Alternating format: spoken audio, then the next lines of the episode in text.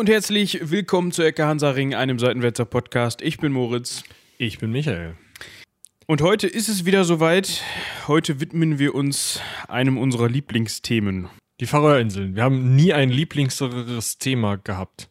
Nee, ich dachte eigentlich, das Lieblingsthema wäre generell Inseln. Ach so. Ja, das ist richtig. Das Also wir, äh, ja, macht Spaß. Ja, das machen wir gerne mal, dass wir so ein bisschen, in diesem Fall jetzt aus den Wirren und Unwirren des Römischen Reiches ähm, quasi entfliehen. Ja, und dann Eine Insel besuchen, die das Römische Reich nie gesehen hat. Also die, Die- kannten sich nicht. Die, die sind fast bis dahin gekommen. Also die haben ja hier mal, ja, es gab ja die Provinz äh, Britannica, aber ähm, da nördlich sind sie da nicht ganz so weit, haben sie sich getraut. Da hat die Galeere wohl schlapp gemacht. Oder man hat sich gedacht, Mensch, da in Britannien, das ist eigentlich uns das Wetter auch schon zu schlecht. Weiter nördlich muss nicht sein. Ja, das kommt. Also Griechen sollen da ja mal rumgefahren sein. Also belegt ist ja, dass auf jeden Fall Griechen schon mal in England waren. Also Altgriechen. Ob die da bis da oben gekommen sind, weiß man nicht. Aber es gibt so, so griechische Berichte, dass da oben wahlweise Atlantis oder Thule oder irgendwas ist. Weil das Problem mit diesen griechischen Berichten ist halt, die sind nicht im Original erhalten, sondern so fünfmal abgeschrieben worden. Und die Leute, die es abgeschrieben haben, haben es interpretiert. Und ähm, ja, dann sind da halt so Orte wie Ultima Thule irgendwie aufgetaucht. Ja, aber über Thule haben wir ja schon gesprochen. Ja, Eben. Ist auch ein älterer Name, älterer Begriff für Island. Das könnt ihr dann in der Island-Folge nachhören. Die werde ich euch selbstverfreilich nochmal in der Folgenbeschreibung verlinken. Ich schreibe mir das schon mal auf. Das ist, das ist gut. Ja, das kann, kann nicht schaden. Und um an dieser Stelle nicht unerwähnt zu lassen, dass die liebe Felicia uns natürlich wieder bei der Recherche, was heißt natürlich, das ist überhaupt nicht natürlich, die hat uns bei der Recherche geholfen, vielen Dank dafür. Und ich möchte an dieser Stelle ähm, einmal, ich glaube, es war ihr Freund, den möchte ich einmal zitieren. Sie hat da nämlich von berichtet, als wir ihr gesagt haben, das nächste Thema sind die Färöerinseln. Könntest du uns dabei behilflich sein? Meinte sie, oh ja, das fände sie interessant, weil ihr Freund hätte nämlich immer gesagt, nee, andersrum. Ihr Freund findet die Färöerinseln so toll und sie hätte immer gesagt, ja, was will man denn auf den Färöerinseln? Weil man nicht, da könnte man auch eh direkt nach Island fahren. So. also ein bisschen so wie ähm, das kleine Island für den Für den Hausgebrauch. für den Hausgebrauch, ja. Ist nicht ganz so weit weg wie Island, aber wenn man schon mal unterwegs ist, dann kann man vielleicht auch einfach direkt, äh, weiß ich nicht. Ja, ich glaube, da kann man direkt. Also, das ist jetzt. Nee, Ja, gut. nicht. Wir können Äh, ja, aber Island haben wir ja schon, dementsprechend. Äh, was mir noch einfällt, was ich auch am Anfang noch sagen möchte, ähm, falls ihr weitere Inseln habt, über die ihr was wissen wollt. Ich weiß, die Shetland-Inseln liegen nahe, also sowohl räumlich als auch geschichtenerzählig. Aber falls ihr auch noch andere Inseln habt, äh, ihr kennt ja vielleicht noch unsere Folge zur Insel der Trostlosigkeit oder ähnliche Dinge.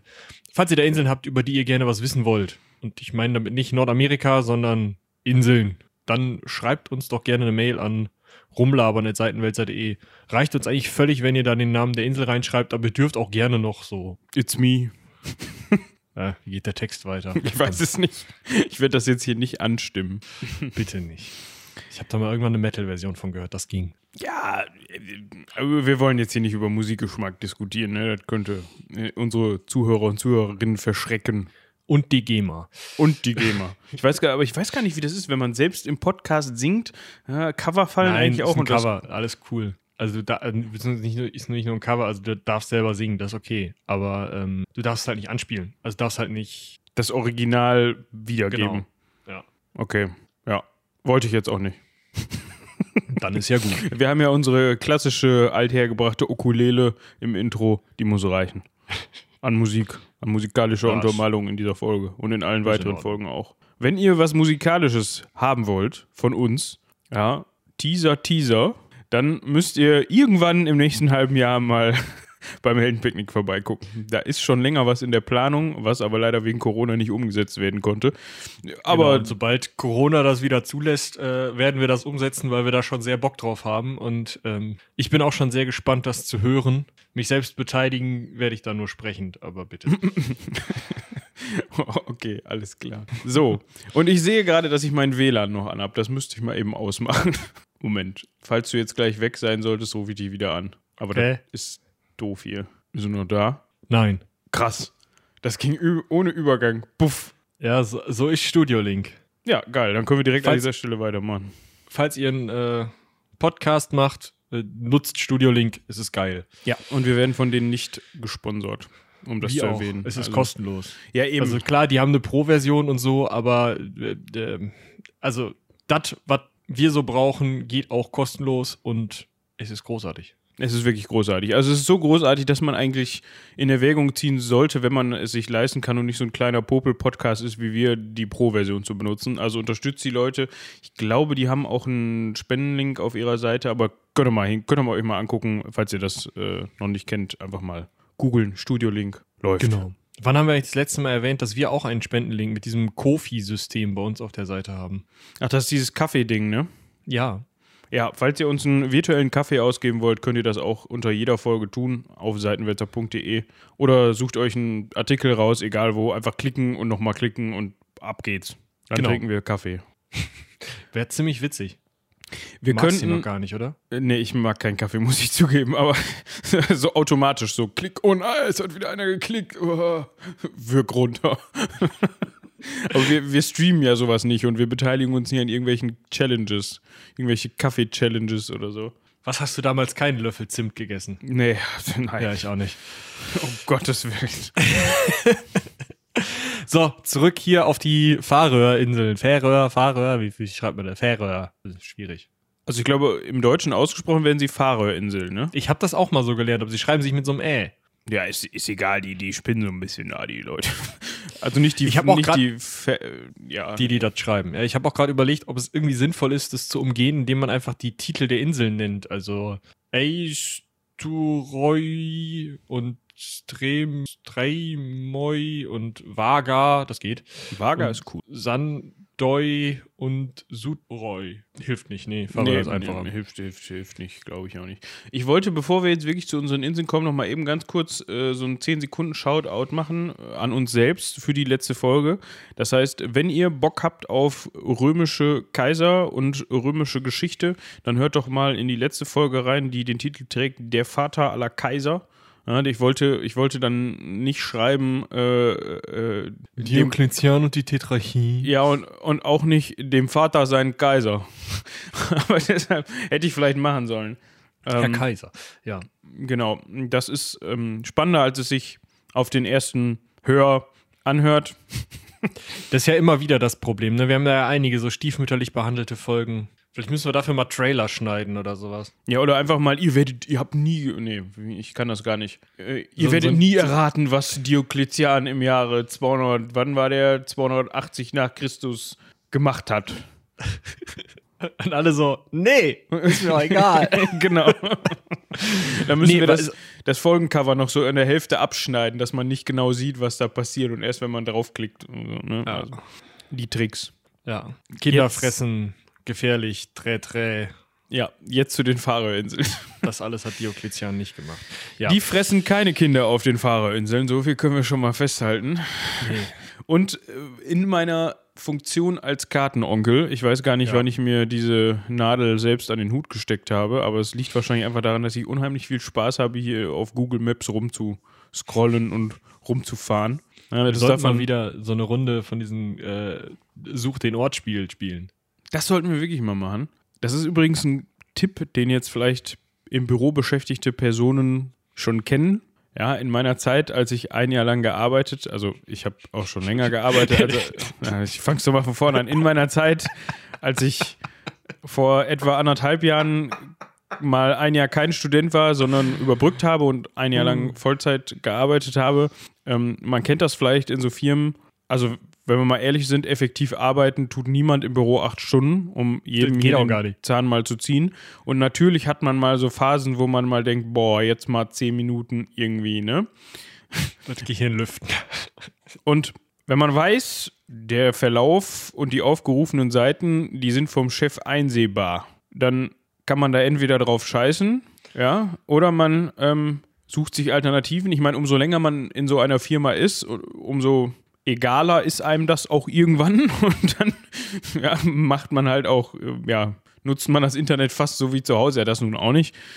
Aber ja, ihr wisst, was ich meine. Aber wenn man das so ein bisschen umgehen möchte, dann ist Google Maps immer so eine ganz gute Anlaufstelle, um ja, das unauffällig zu tun, um mal unauffällig fünf Minuten die Seele baumeln zu lassen, weil da kann man dann immer schöne Orte entdecken. Das habe ich dann teilweise so gemacht. Kurz vor Feierabend, ach komm, wir könnten noch mal eben gucken, wo ist denn das zum Beispiel? Und dann sucht man sich irgendwo so einen Ort raus, wie zum Beispiel die Fahrerinseln, und die befinden sich nämlich ja, nicht ganz genau, aber ziemlich genau zwischen den Shetland-Inseln und Island. Ich hätte jetzt so gesagt, nicht auf ganz halber Strecke dazwischen, aber so ein Drittel. Ne? Wenn man Ja. von den, von den Von Shetland, Shetland-Insel lospaddelt. ja, Richtung äh, Nordwesten, ziemlich genau, schräg nach oben, dann kommen irgendwann die Färöerinseln. Ich muss übrigens noch mal kurz ein Lob loswerden. Dieser Übergang war ja smooth ohne Ende. Ja, habe ich mir auch gerade gedacht. Toll. Toll. Ja. Jetzt habe ich die, haben wir demnächst unsere ganzen Hörer und Hörerinnen alle im Büro sitzen und Google Maps scroll, scroll, scroll. Epidemie. genau. Wir ja, wenn man äh, nicht in Shetland lospaddeln möchte, kann ich auch verstehen. Vielleicht hat man da keine Lust drauf oder möchte irgendwie äh, trockenen Fußes zum Paddelboot. Kann man auch zu Fuß durch den Channel Tunnel, also ne, also weiß ich nicht, Hannover aus nach links und zu Fuß durch den Channel Tunnel, wenn man dann durch Frankreich, Belgien, Niederlande durch ist.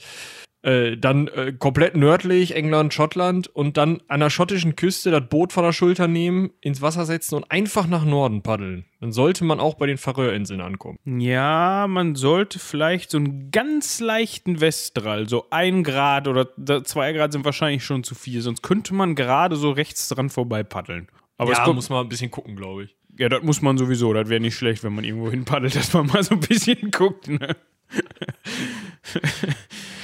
Aber wir können ja noch mal eben zu weiteren geografischen Gegebenheiten der Färöerinseln kommen. Nämlich könnten wir uns angucken, wie groß das Ganze ist. Hat eine Fläche von nur 1395 Quadratkilometern und ähm, eine Bevölkerungsdichte von 35 Einwohnern pro Quadratkilometer. Und angeblich ist das die, äh, das dicht besiedelste Land, beziehungsweise die dicht besiedelste Region ähm, der nördlichen Länder.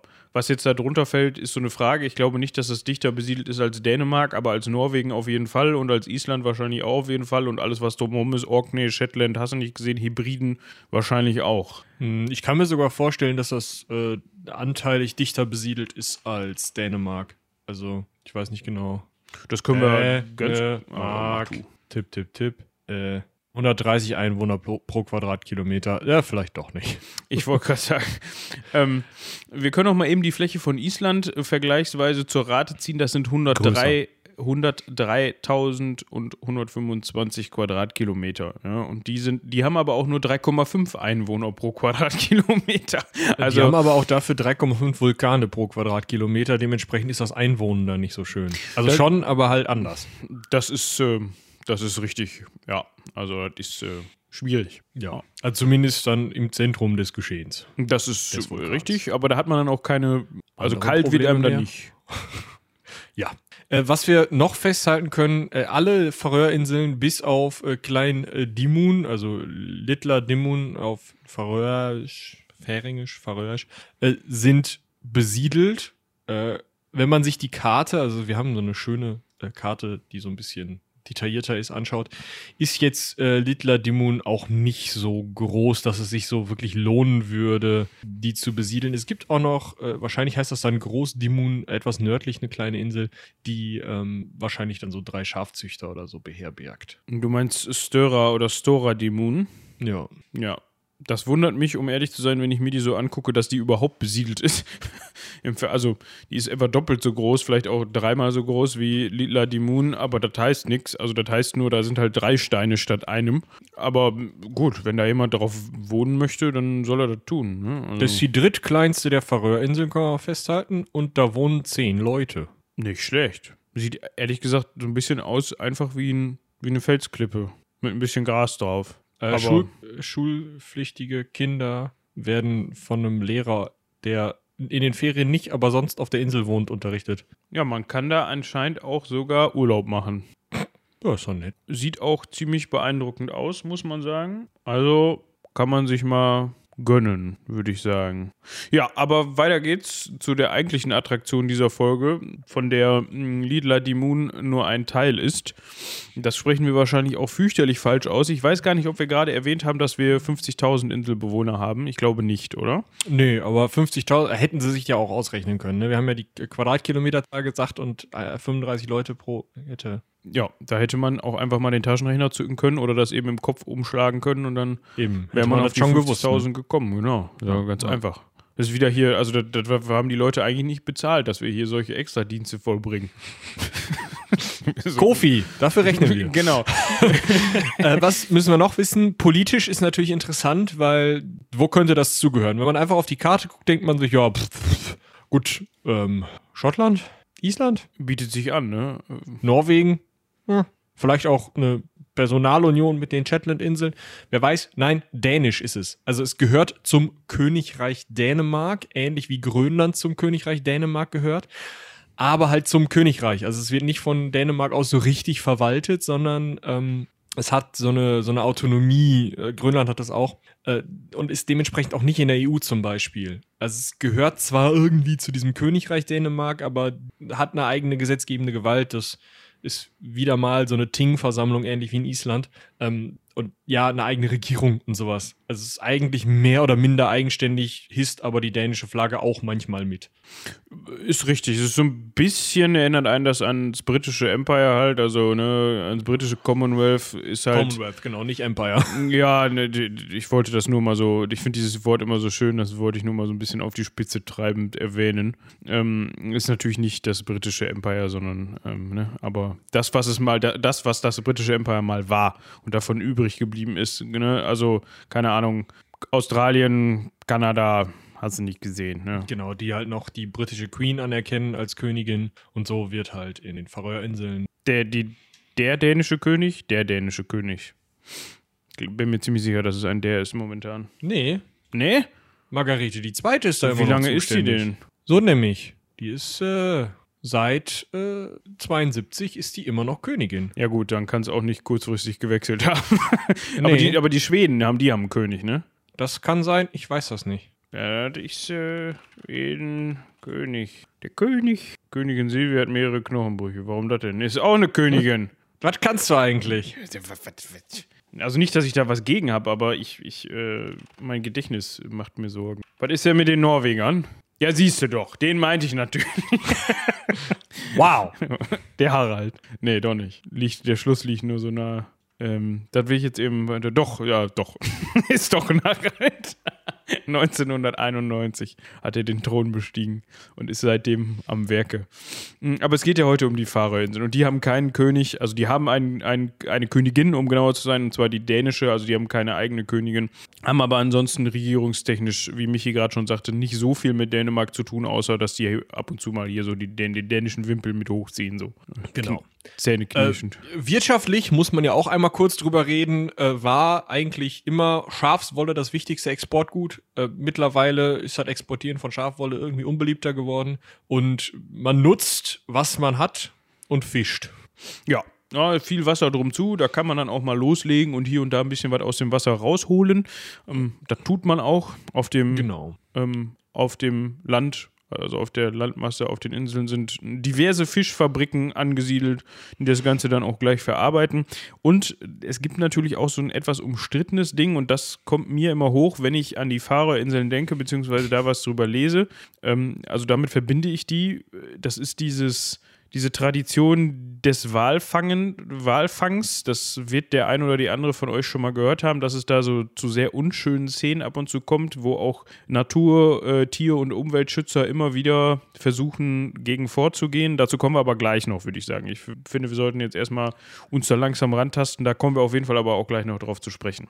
Aber ihr könnt das schon mal als so eine kleine Warnung, ähm, falls ihr sehr zart beseitigt seid. Ich weiß, wir sind da nicht immer so, dass wir davor warnen, aber das könnte noch ein bisschen ekelitsch werden im äh, Zuge dessen, weil es halt eben einfach um Walfang am Strand gehen wird und das wird nicht so schön. Ja, wir wollen das jetzt nicht im Detail beschreiben, aber wir wollen es mal eben ansprechen und darüber ein bisschen aufklären.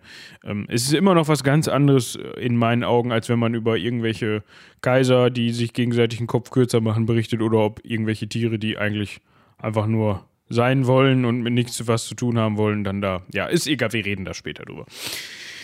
Fußball. noch an? Genau. Da bist du Experte, ich kann das nicht.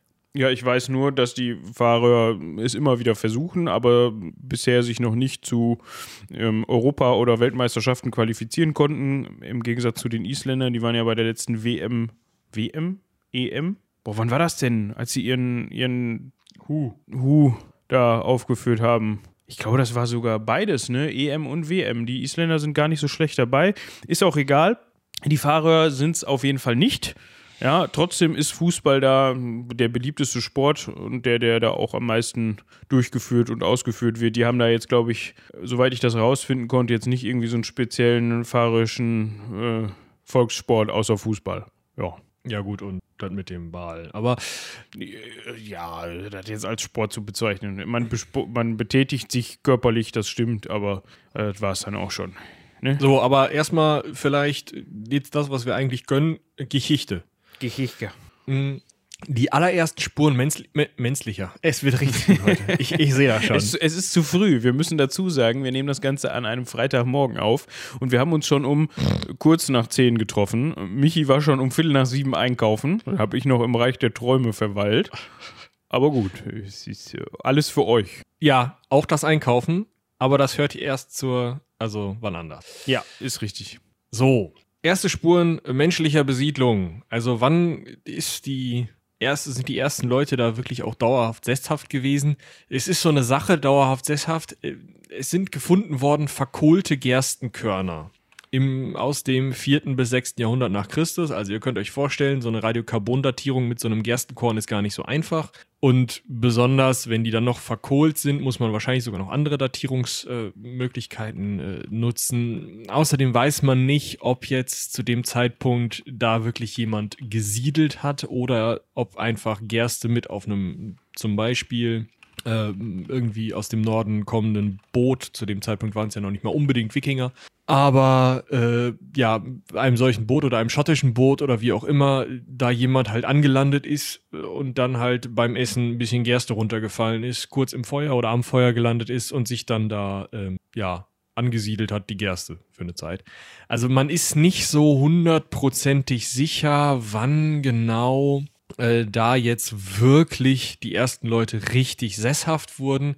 Was man sagen kann, ist, dass im Jahre 625, also im siebten Jahrhundert, irische Men Mönche diese Inseln. Boah, ich habe echt gerade eine Schwierigkeit. Ja, du, du, du, darfst nicht damit anfangen, irgendwelche äh, Geschichte zu sagen. Weil ja, das ist schlimm. Verdreht sich direkt die, verknotet sich direkt die Zunge und dann ist vorbei. Ja, also 625 kommen irische bzw. iroschottische Mönche auf die Inseln und besiedeln die, weil sie niemanden vorfinden. Das heißt, diese Gerste kann tatsächlich runtergefallen sein. Es kann aber auch einfach sein, dass Leute da kurz gesiedelt haben und dann verhungert sind oder Leute da vielleicht mal überwintert haben, gemerkt haben, ach, pff, kalt und es dann gelassen haben. Je nachdem, auf jeden Fall erste Besiedlung, also zumindest die erste wirklich bekannte Besiedlung, auch äh, schriftlichen Quellen, äh, ja, find, aufzufindende Besiedlungen sind irische Mönche, die ja sich sehr gerne auf Inseln angesiedelt haben, um da ihre Ruhe zu haben und wenn irgendwer da war, den zu missionieren, aber normalerweise eben auch, um einfach in Ruhe ein Kloster zu gründen. Ihr erinnert euch vielleicht an die Insel Jona ähm, oder an, äh, wie hieß dieses Kloster noch? War das Jona? Was die da Du meinst jetzt nicht Lindisfarne? Doch, genau. Lindisfarne, das liegt ja auch auf so einer Insel. Also solche, solche Orte haben die irischen Mönche eben gesucht und auf den Färöerinseln kann man so einen Ort auch gründen. Da kommt auch so schnell keiner. Also gerade im 7. Jahrhundert nach Christus kommt da so schnell keiner, um mal zu gucken, ob man denn da auch brav betet oder was man denn da macht.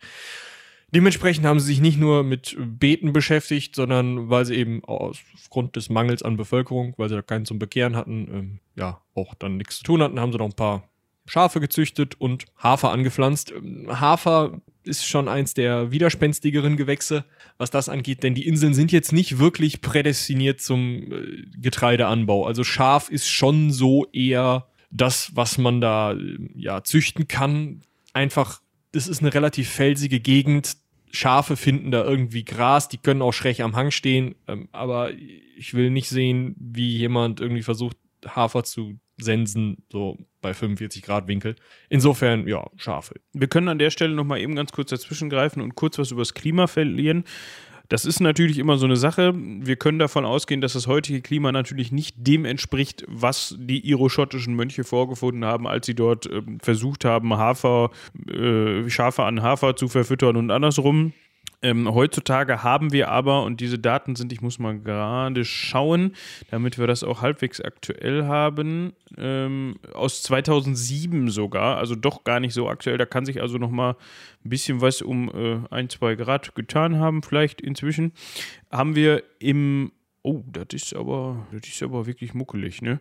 Im Sommer Höchsttemperaturen von zwischen 11 und 12 Grad. Hm, kann sich doch mal an den Strand legen. Genau. Und Minimalstemperaturen von 7 bis 8, 5 bis 8 Grad, so den Dreh, wenn es mal Scheißwetter ist. Und am aber das ist auch wieder das, was wir ja häufiger schon mal bei so Inseln bemerkt haben, gerade in diesen Längen- und Breitengraden, also mit den, ich komme immer durcheinander, äh, Breitengraden ist, ist eher das, was uns da interessiert. Längengraden gerade spielen da eher eine sekundäre Rolle, würde ich sagen. Äh, Im Winter haben wir es aber auch nicht wirklich mega kalt. Also das ist eher so im Bereich 1 Grad, vielleicht mal 4 Grad, 2 Grad, so dass es der Durchschnitt ist im ähm, Winter. Ach nee, das kann man so gar nicht lesen. Nee, aber das, was ich gerade gesagt habe, zählt. Das heißt so zwischen ein und zwei Grad im Winter, so Januar, Dezember und Juni, Juli, August so sieben, acht, wenn es schlecht läuft und elf, zwölf, wenn es gut läuft, irgendwie so den Dreh. Also, ja, da reicht dann dieselbe Jacke das Jahr über. Ja, Im Sommer macht man sie auf, im Winter macht man sie zu. Wollte ich gerade sagen, da bist du eigentlich lange Hose, Jacke, top. Ja, ich denke ab und zu, wenn die Regen abweisend ist, kann das nicht schaden, aber ja. sonst Ne? Ja. Also ich denke mal, auch als die iroschottischen Mönche mit ihren Schafen unterwegs waren, wird man wahrscheinlich nicht großartig viele Temperaturunterschiede bemerkt haben. Also es war vielleicht ein bisschen kälter mal im ähm, Winter oder so, aber das wird nicht so gewesen sein, dass man dann da im Sommer auf einmal 25 Grad hatte und im Winter minus 10. Ähm, was auch noch ganz interessant ist, die Mönche haben da erstmal relativ lange unbehelligt gelebt. Also man kann wirklich davon ausgehen, dass die auch nicht groß Kontakt zu irgendwelchen Leuten hatten. Das heißt, ja, neben diesem, dieser kleinen Schafzucht in so einem Kloster war da nicht viel los. Bis ins 9. Jahrhundert hinein, also 800 und ein paar kaputte, als dann äh, Wikinger kamen. Also ja, 200 Jahre äh, mönchische Ruhe. Nicht nett. Das ist, das ist richtig ähm, also wenn man sowas braucht, ich weiß nicht. Wikinger haben sich dann natürlich gedacht, geil, können wir gebrauchen hier die Insel, super, können wir direkt mal einziehen. Gut, die paar Mönche hauen wir eben weg oder beziehungsweise vielleicht waren sie zu dem Zeitpunkt sogar schon auch christliche Wikinger, denn Wikinger sahen das mit der Gastlichkeit von solchen Inseln ja anders, wie man alleine am Namen Grönland sieht, denke ich. Und sind da dann auch eingezogen, zuerst äh, Anfang des 9. Jahrhunderts. Ähm, in Quellen wird berichtet, dass der König Norwegens, der erste König äh, Harald Schönhaar, vielleicht hat das schon mal jemand gehört, dass der da äh, verantwortlich ja, war? Verantwortlich genau war für das Ausbleiben, äh, nein, Ausfahren der Wikinger, weil er so ein Tyrann gewesen sei. Das ist in den Quellen so beschrieben, aber in der historischen Forschung nicht wirklich zu belegen, dass der unfassbar tyrannisch gewesen wäre oder auch nur eine krasse Gesetzesgewalt gehabt hätte. Denn auch im norwegischen Königtum ist es so, dass verschiedene Tings ähm, Regeln und Gesetze festgelegt haben und auch das ähm, Miteinander im Sinne von, von ja, Polizei- und Gerichtsaufgaben äh, gelöst haben, sodass der König gar nicht so viel Macht hatte, wie man sich vielleicht so ein König vorstellt, sondern eher so ein militärischer Oberherr plus Respektsperson mit Sprechrolle beim Ting war. Also man darf das nicht zu sehr unterbewerten, aber man darf es auch nicht so sehr überbewerten. Dennoch in der Zeit von Harald Schönhaar kommen die ersten Leute, die vielleicht auch einfach äh, vor den Kriegen Harald Schönhaars fliehen, nach äh, auf die Färöerinseln, finden die iroschottischen Mönche und scheinen ganz gut miteinander klarzukommen, denn es gibt keine Berichte davon, dass da richtig große Konflikte ausgebrochen wären und die sich groß geprügelt hätten.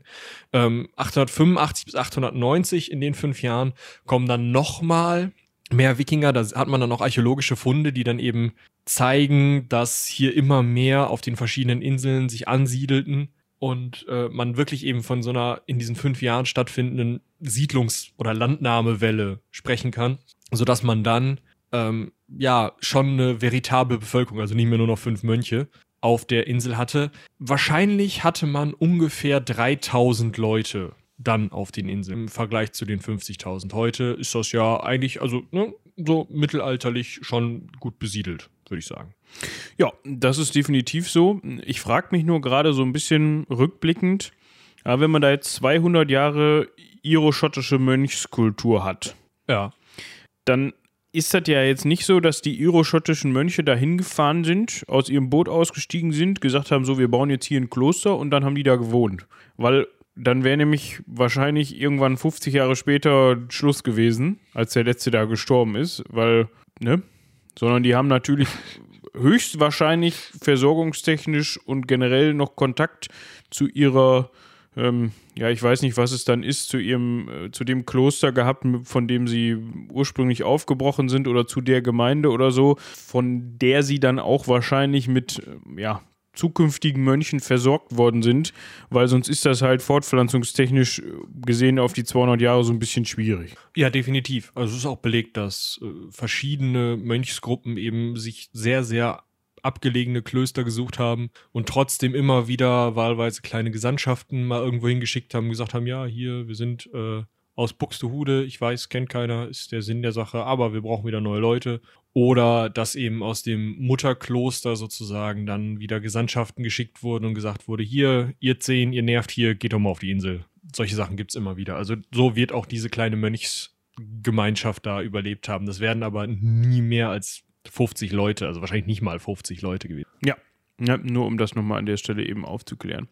Um das Ja. Jahr 900 herum haben wir dann die Errichtung des ersten, äh, das, ich spreche mir immer wieder, es ist Ting, ne? Ting, also genau. Ohne TH quasi, obwohl Genau. man es vielleicht mit TH schreibt, aber die Errichtung des ersten Tings und das deutet eben darauf hin, dass man um das Jahr 900 herum quasi so die ersten, ähm, ja, Gesetzesstrukturen des Zusammenlebens eingeführt hat und sich da mal überlegt hat, Mensch, wir sollten jetzt vielleicht mal uns überlegen, wie wir hier zusammen klarkommen und wer was darf und wer was nicht und das besprechen wir jetzt mal. Ne? Also das ist ja das, was wir auch schon auf Island teilweise hatten, das, was wir in den skandinavischen Ländern ähm, haben als Gesetzes- oder Rechtsstruktur und also das Ganze bezieht sich immer wieder auf diese Versammlung, die mich hier eben schon angespr ge- angesprochen hat, das sogenannte Ting, wo die Leute dann eben zusammenkommen und ähm, Recht sprechen, verhandeln, Probleme ansprechen, einfach Genau, die nur ein Bier trinken. landbesitzenden Personen, die sich dann einfach treffen, wenn es Probleme gibt, die äh, ja bei Kapitalverbrechen Recht sprechen, die vielleicht auch größer sind als, also wenn man jetzt jemanden hat, der zum Beispiel über eine der Inseln herrscht, was durchaus möglich war, und da aber fünf Bauern lebten und einer von den fünf Bauern den anderen erschlagen hat, dann konnte das der Herrscher dieser kleinen Insel natürlich regeln. Ne, dann hat er gesagt, hier, ist doof, sag mal, zehn Goldmünzen. So, wie halt die damalige Rechtsprechung so war. Aber wenn das halt größer wurde oder einer von diesen höheren Leuten was gemacht hat oder irgendwas zu entscheiden war, dann hat man sich eben im Team zusammengetroffen, hat auch gemeinsame äh, ja, Gesetze in dem Sinne äh, erlassen. Und das ist tatsächlich seit dem Jahr 900 sagt man, bestehe dieses Ting. Das wird jetzt gerne mal hochstilisiert als eins der ältesten Parlamente und wow, es könnte eine der ältesten Republiken sein. Das würde ich mit ganz großer Vorsicht genießen. Ja, irgendwo ist diese Art des, wir setzen uns mal zusammen und reden drüber, vielleicht sowas wie ein Protoparlament, das könnte man vielleicht so sehen. Da mögen auch Mehrheitsbeschlüsse eine Rolle gespielt haben, aber das Gewicht der Stimmen wird unterschiedlich gewesen sein. Also nicht jeder hatte einfach eine Stimme. Und Republik wäre es ja nur, wenn die Vertreter der einzelnen Gruppierungen beim Ting gewählt worden wären, was nicht so war, sondern das waren jeweiligen Grundbesitzer. Dementsprechend äh, wäre ich da relativ vorsichtig mit, aber man kann natürlich sagen, es ist was ganz anderes als eine einzelne Königsherrschaft, eine Monarchie oder sowas. Es ist halt eben ja eine eigene Art von Regierung, die auch relativ lange, also 1400 wurde das noch umgenannt in Lokding, warum auch immer. Ähm, also es hat halt mindestens 500 Jahre eher noch wesentlich länger Bestand gehabt und noch heute nennen die ihr Parlament so. Insofern, es hat Irgendwas funktioniert damit. Also das ist Genau, schon, also- ne? Das kann man festhalten. Aber ich sag mal, dieses Prinzip von Mensch, wir, wir setzen uns mal um ein Feuer, meinetwegen auch ein Stein oder ein Baum, ist mir völlig egal, um irgendwas drum zu und palabern mal über das, was gerade ansteht und was Probleme bereitet. Das ist jetzt ja auch da nichts Neues. Also, das Nee. hat es ja auch bei vielen germanischen ähm, Stämmen oder Volksgruppen sicherlich auch schon gegeben, dass man sich oder generell das Prinzip, sich zu unterhalten, wenn es Probleme gibt, äh, ja. Ne? Ja, genau. Also es ist nichts super Neues, aber es ist halt eben etwas sehr Institutionalisiertes da und das ist ja durchaus auch eine Errungenschaft im Gegensatz zu eben einer Herrschaft des Stärkeren. Ja. Das muss man auch sehen. Dazu kann man vielleicht noch eben sagen, dass das Ganze immer an einem dafür vorgesehenen festen Platz stattgefunden hat, auf dem sogenannten Tingplatz oder der an der Tingstätte. Ähm, und die liegt halt häufig, das haben wir, glaube ich, sowohl als wir über die Geschichte äh, Irlands gesprochen haben, als auch über die isländische Geschichte, da hört man das auch immer wieder, ähm, dass die dann irgendwie erhöht liegt, also auf einem Hügel mh, oder halt, dass auf diesem Hügel noch ein besonders alter Baum steht oder dass es generell unter einem Baum ähm, stattfindet. Aber das Ganze ähm, war auf den Fahrerinseln wohl immer so, dass es unter freiem Himmel stattgefunden hat. Eigentlich immer. Also, ich nicht nur auf den Fahrer, meinst du damit? Genau. Okay.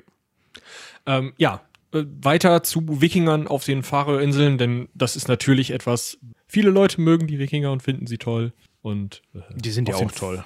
Ja. Also man, meistens.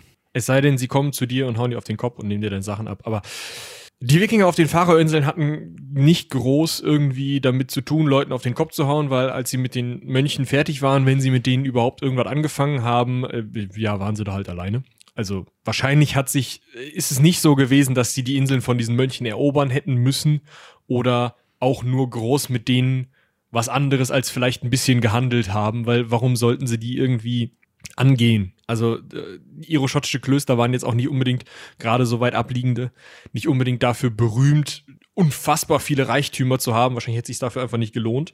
Und außerdem waren das ja Wikinger, die auf der Suche nach äh, Siedlungsgrund waren und dementsprechend auch einfach weniger mit so einer ähm, ja, Kriegsfahrt unterwegs waren und mehr mit so einer Siedlungsfahrt, also mit mehr ähm, Nicht-Kombatanten, Kindern, älteren Leuten. Ähm, Frauen waren ja unter den Kombatanten auch durchaus dabei, aber eben in dem Fall wahrscheinlich dann auch eben Hausfrauen beziehungsweise Hauspersonen, vielleicht es sogar waren schon halt ganze Sklaven Familien dabei.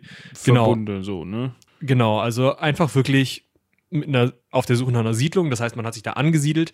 Man hat sich dann wahrscheinlich mit diesen Mönchen arrangiert, auch wenn man selber zu großen Teilen noch der nordischen Religion angehört hat. Wir kennen das Thor, ne, Marvel. Könnt ihr euch vorstellen? Das war jetzt völlig falsch, ich weiß. ähm, aber man kann auf jeden Fall archäologisch immer noch nachweisen, dass nicht nur christlich äh, geglaubt wurde, sondern man findet eben Opferstätten, an denen Speisen und Getränke, aber auch Tiere und Menschen geopfert wurden, wie es eben im nordischen Glauben üblich war. Ähm, man hatte eine gewisse Ausrichtung, West-Südwest zu Nord-Nordost, nee, Ost-Nordost, so rum. Ähm, hat man die, das andere wäre auch schwierig. Ja. ähm, hat man die Leichen der Geopferten und auch der Tiere und so ausgerichtet, warum auch immer. Äh, und man hat auch nordisch bestattet, und zwar mit großen überirdischen Gräbern aus Steinen. Besonders wichtige Personen haben einen einzelnen Hinkelstein bekommen, der bei im Kampf gefallenen aufrecht hingestellt wurde und wer eingeschlafen, äh, also ne, friedlich gestorben ist, wurde der Stein eben hingelegt. Das sind eben einfach so Riten, die man teilweise aus den aus, aus Norwegen mitgebracht hat, teilweise vielleicht auch da entwickelt oder ein bisschen adaptiert hat. Aber man kann eben archäologisch definitiv bestätigen, es gab die alte nordische Religion dort und ja, man hat auch die Hauptstadt dementsprechend genannt. Finde ich eigentlich schön. Ja, Torshaven oder Torshaven, also der Hafen Tors, genau. Bis heute Wappen der Stadt schön, immer noch mit dem äh, Torshammer im Wappen. Also es ist, ein, es ist halt ein roter Hammer, der von der Hand gehalten wird über dem Meer. Aber ja, ist ganz, also ganz süßes Wappen. ist ein ganz süßes Wappen. Ja, es Toll. gibt schlimmere. Ich glaube nicht, dass die hören wollen, dass das ganz süß ist. Die wollen, dass du das siehst und denkst, oh nee, mit denen will ich es mir aber nicht verscherzen. Ja, Dann halt nicht. Ne? ähm, aber bei welchem Wappen denkt man sich das auch schon? Gut, wie wir vielleicht schon obwohl ich muss jetzt gerade mal überlegen, das haben wir gar nicht auf dieser ähm, Plattform hier, auf dieser Plattform schon, aber gar nicht in diesem Format hier besprochen, sondern um eine Entstehungssaga der ähm, Färöerinseln und vielleicht auch anderer Inseln, wie zum Beispiel Island und den Shetlandinseln und so weiter, gehört zu haben, müsstet ihr mal rüber zu den Meerjungfrauen. Ja, also zu den drei Meerjungfrauen, die jetzt ja auch inzwischen auf Seitenwälzer veröffentlicht werden. Also nicht nur, also nicht nur da, aber ne, ähm, wir haben gesagt, ey, wie sieht's aus? Kommt mal rüber, haben sie gemacht, alle waren cool, alle sind cool. Ähm, da haben wir über Seeschlangen gesprochen und zwar auch über ja, den mythologischen Ursprung von Seeschlangen in der nordischen Kultur. Und da ähm, gab es eine, die angeblich getötet worden ist und die so groß war, dass deren Körper, als sie dann starb, unter anderem eben ähm, ja, die Färöerinseln gebildet haben. Und der Körper war, glaube ich, also der, der, der, der Hauptkörper Der war, Körper glaub war ich, Island. und die Zähne waren die Färöerinseln. Ja, ähm, genau. Also ich meinte generell, also die Inseln bestehen aus dem kompletten Körper so. Ne? Ja. Zähne gehören ja auch zum Körper. Ähm, es gibt aber auch noch andere Entstehungssagen äh, dieser Inseln. Mm, Und zwar gibt es eine und die älteste, die ja, überliefert worden ist, ähm, ist circa im 13. Jahrhundert ähm, in Island beziehungsweise auf Island entstanden. Und zwar ist die von einem Dichter und Historiker, also das Wort Historiker ist natürlich mit Vorsicht zu genießen, mh, Snorri Sturluson verfasst worden. Und dieser, Schöner Name. ja, das ist, das ist äh, wunderbar. Snorri könnt ihr auf eine, eure Liste mit Theophanu schreiben. Nee. nee, nee, nee, nee. Theophanu ist schon noch viel schöner. Okay. Ja. Nichts gegen meine byzantinischen Namen da. Ja. Ich habe mir schon die Liste gemacht. Ich brauche fünf Kinder oder so. Und warum haben Sie so viele Kinder? Ja, also, ich muss die ganzen Namen loswerden, hallo? Kauf dir doch einen Hund. Ja, ähm, zum Thema äh, Snorri, was der aufgeschrieben hat. Also Historiker, er hat halt versucht, die Geschichte seines Volkes oder der angrenzenden Völker irgendwie rauszufinden, deswegen nennt man ihn Historiker. Ist jetzt nicht so, dass der mit historischen Methoden gearbeitet hätte und sich Quellen angeschaut und die verglichen hätte. Also er hat sich schon Quellen angeschaut, aber er hat die halt abgeschrieben und dann verschönert. So wie es Historiker damals eben gemacht haben. Ja. Und der hat eben aufgeschrieben bzw. festgehalten, dass die Entstehungssaga ähm, der Färöerinseln bzw. Die, die Besiedlung der Färöerinseln wie folgt stattgefunden hat. Ähm, es gab einen Mann namens Grimur Kamban oder Kamban, Wer kennt ihn nicht? genau, den, der gute Grimur. Und der hat sich eben als erster Mann, ja, äh, sorry, aber als erster Mann, so wird es überliefert, auf, der, auf den Färöerinseln niedergelassen. Vielleicht gab es da vorher schon Frauen, das wissen wir nicht so genau, aber er war angeblich der erste Mann. Naja, es waren schon iroschottische Mönche da, aber die werden nicht gezählt. Ne? Genau, das hat der Snorri dann außen vor gelassen. Und das hat eben äh, in den Tagen äh, Harald Schönhaas stattgefunden, haben wir eben schon drüber gesprochen. Ähm, da gab es halt diese Flucht, diese angebliche Flucht, so wird es auf jeden Fall in dieser Sage auch ähm, aufgenommen. Da ist auch wahrscheinlich was dran. Also es hat wahrscheinlich auch tatsächlich einen Grimur gegeben, der im 9. Jahrhundert von Norwegen aus die Färöinseln besiedelte. Und das Problem an der Sache, an der Sache ist, da hat es den Harald Schönhaar nur als Quark im Schaufenster gegeben. Also der war da noch nicht so ganz. Deshalb schwierig, ja.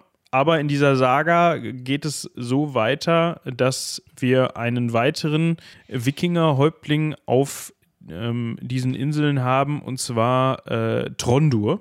Ja. Und der war im Innern relativ, du relativ durchtrieben, hatte finsteres Gedankengut und war hinterhältig. Ähm, aber das nur zu Leuten, die unter ihm standen, also zu normalen Leuten. Aber zu allen, die über ihm standen, also ja, die ihm schaden konnten oder von denen er sich was erwartet hat, war er honigsüß und äh, immer katzenfreundlich, wenn man das so. Ähm, Ja, nach oben buckeln, nach unten treten, ne? Wer genau. kennt es nicht? Kennt man Und ja. der äh, Herr soll als reichster und größter Grundbesitzer einfach die Herrschaft über die Inseln beansprucht haben. Er war noch ein Altgläubiger, also hat noch äh, den, ist noch den wikingischen Riten gefolgt. Währenddessen in dieser Saga, dieser Färinger Saga, über die wir hier gerade reden, äh, als sein Gegenspieler Sigmundur Berestisson aufgeführt wird, ein christlicher norwegischer äh, der vom christlichen norwegischen König als christlicher Missionar auf die Färöerinseln geschickt wird. Also diese zwei mh, Personen haben so ein bisschen, sind so ein bisschen Gegenspieler. Sigmund versucht eben den christlichen Glauben einzuführen, das, was die iroschottischen Mönche nicht geschafft haben, schafft es auch, viele äh, Menschen zu taufen oder taufen zu lassen und selbst den äh, Trondur zwangstaufen zu lassen, indem er sie ihn halt ja wahrscheinlich irgendwo festnehmen lässt von so, sozusagen allen anderen, die schon getauft sind und dann halt dafür sorgt, ja, du kannst, magst der größte Grundbesitzer sein, aber wir haben jetzt hier zwei Möglichkeiten. Da ist Wasser, da ist der Richtblock. Ne, rüber runter oder du gehst mal einmal döppen. Und dementsprechend äh, war dann auch Trondur und damit, das ist so ein bisschen so die, die Legende der Christianisierung der Inseln eben, äh, waren sie dann eben alle äh, ja christlich, bis auf den einen Inselbauer Thorgrim. Wer kennt ihn nicht? Äh, der erschlug den Missionar dann fünf Jahre später und das fand sogar Trondur wahrscheinlich doof und verurteilte diese Tat und ließ den, die Mörder dann eben hängen. Es gibt aber auch noch andere Geschichten, wo es äh, eher heißt, ja, der fand die Zwangstaufe nicht so gut, wollte zwar die Rübe nicht runterhaben, aber das mit dem Jöppen fand er jetzt auch nicht so cool und hat deswegen den Torgrim dazu gebracht, den ähm, Sigmund erschlagen zu lassen. Sind also zwei widerstreitende Darstellungen in den Quellen. Was man festhalten kann, anstatt dass dieser Trondur irgendwie als der Böse, wie er in diesen äh, Sagen eben auftaucht, der Heide, der sich dann zwar noch gerade so bekehren lässt, aber dann vielleicht doch noch irgendwie ähm, gegen den Missionar vorgeht oder vorgehen lässt oder doch nicht oder weiß man nicht, so eine ambivalente Figur.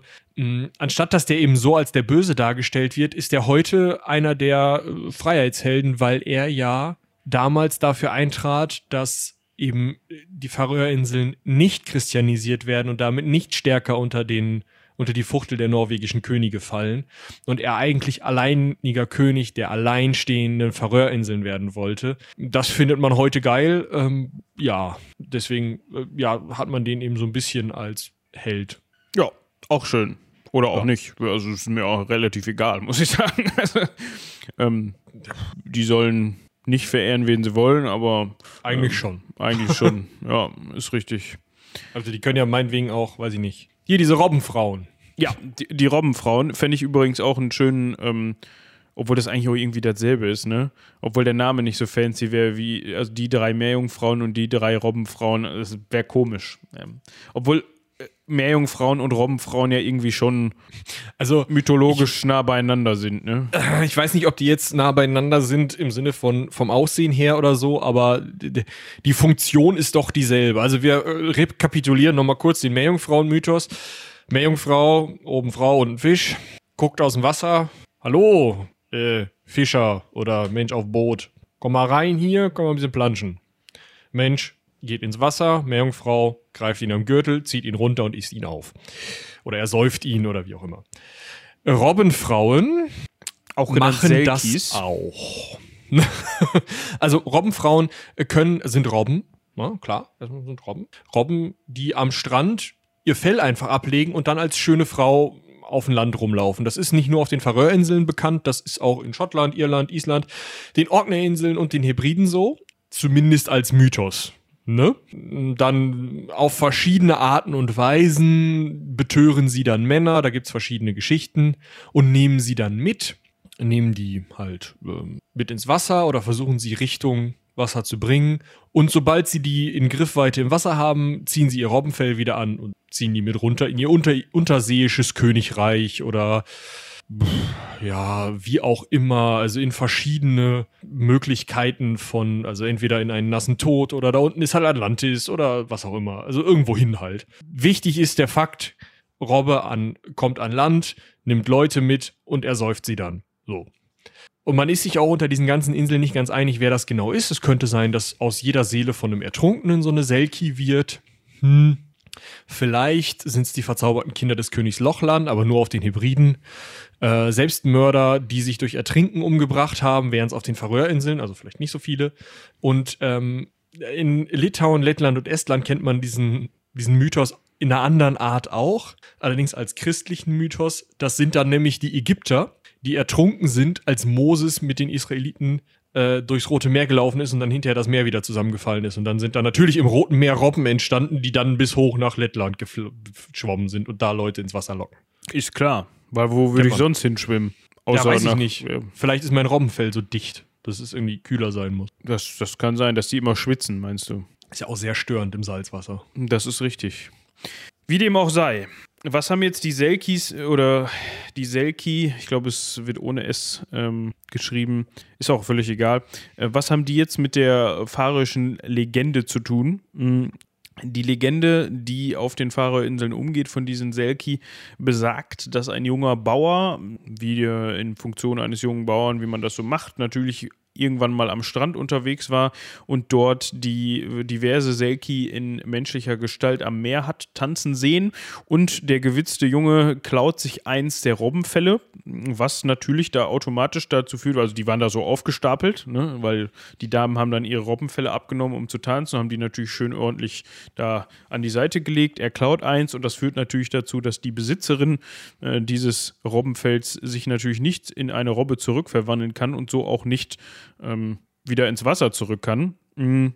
Da tut ihm dann leid, führt allerdings nicht dazu, dass er ihr das Robbenfell mit wieder gibt und sagt, hier, komm, geh mal, sondern äh, der nimmt sie mit und sie heiratet ihn dann prompt und die beiden äh, bekommen. Wer kennt es nicht? Genau.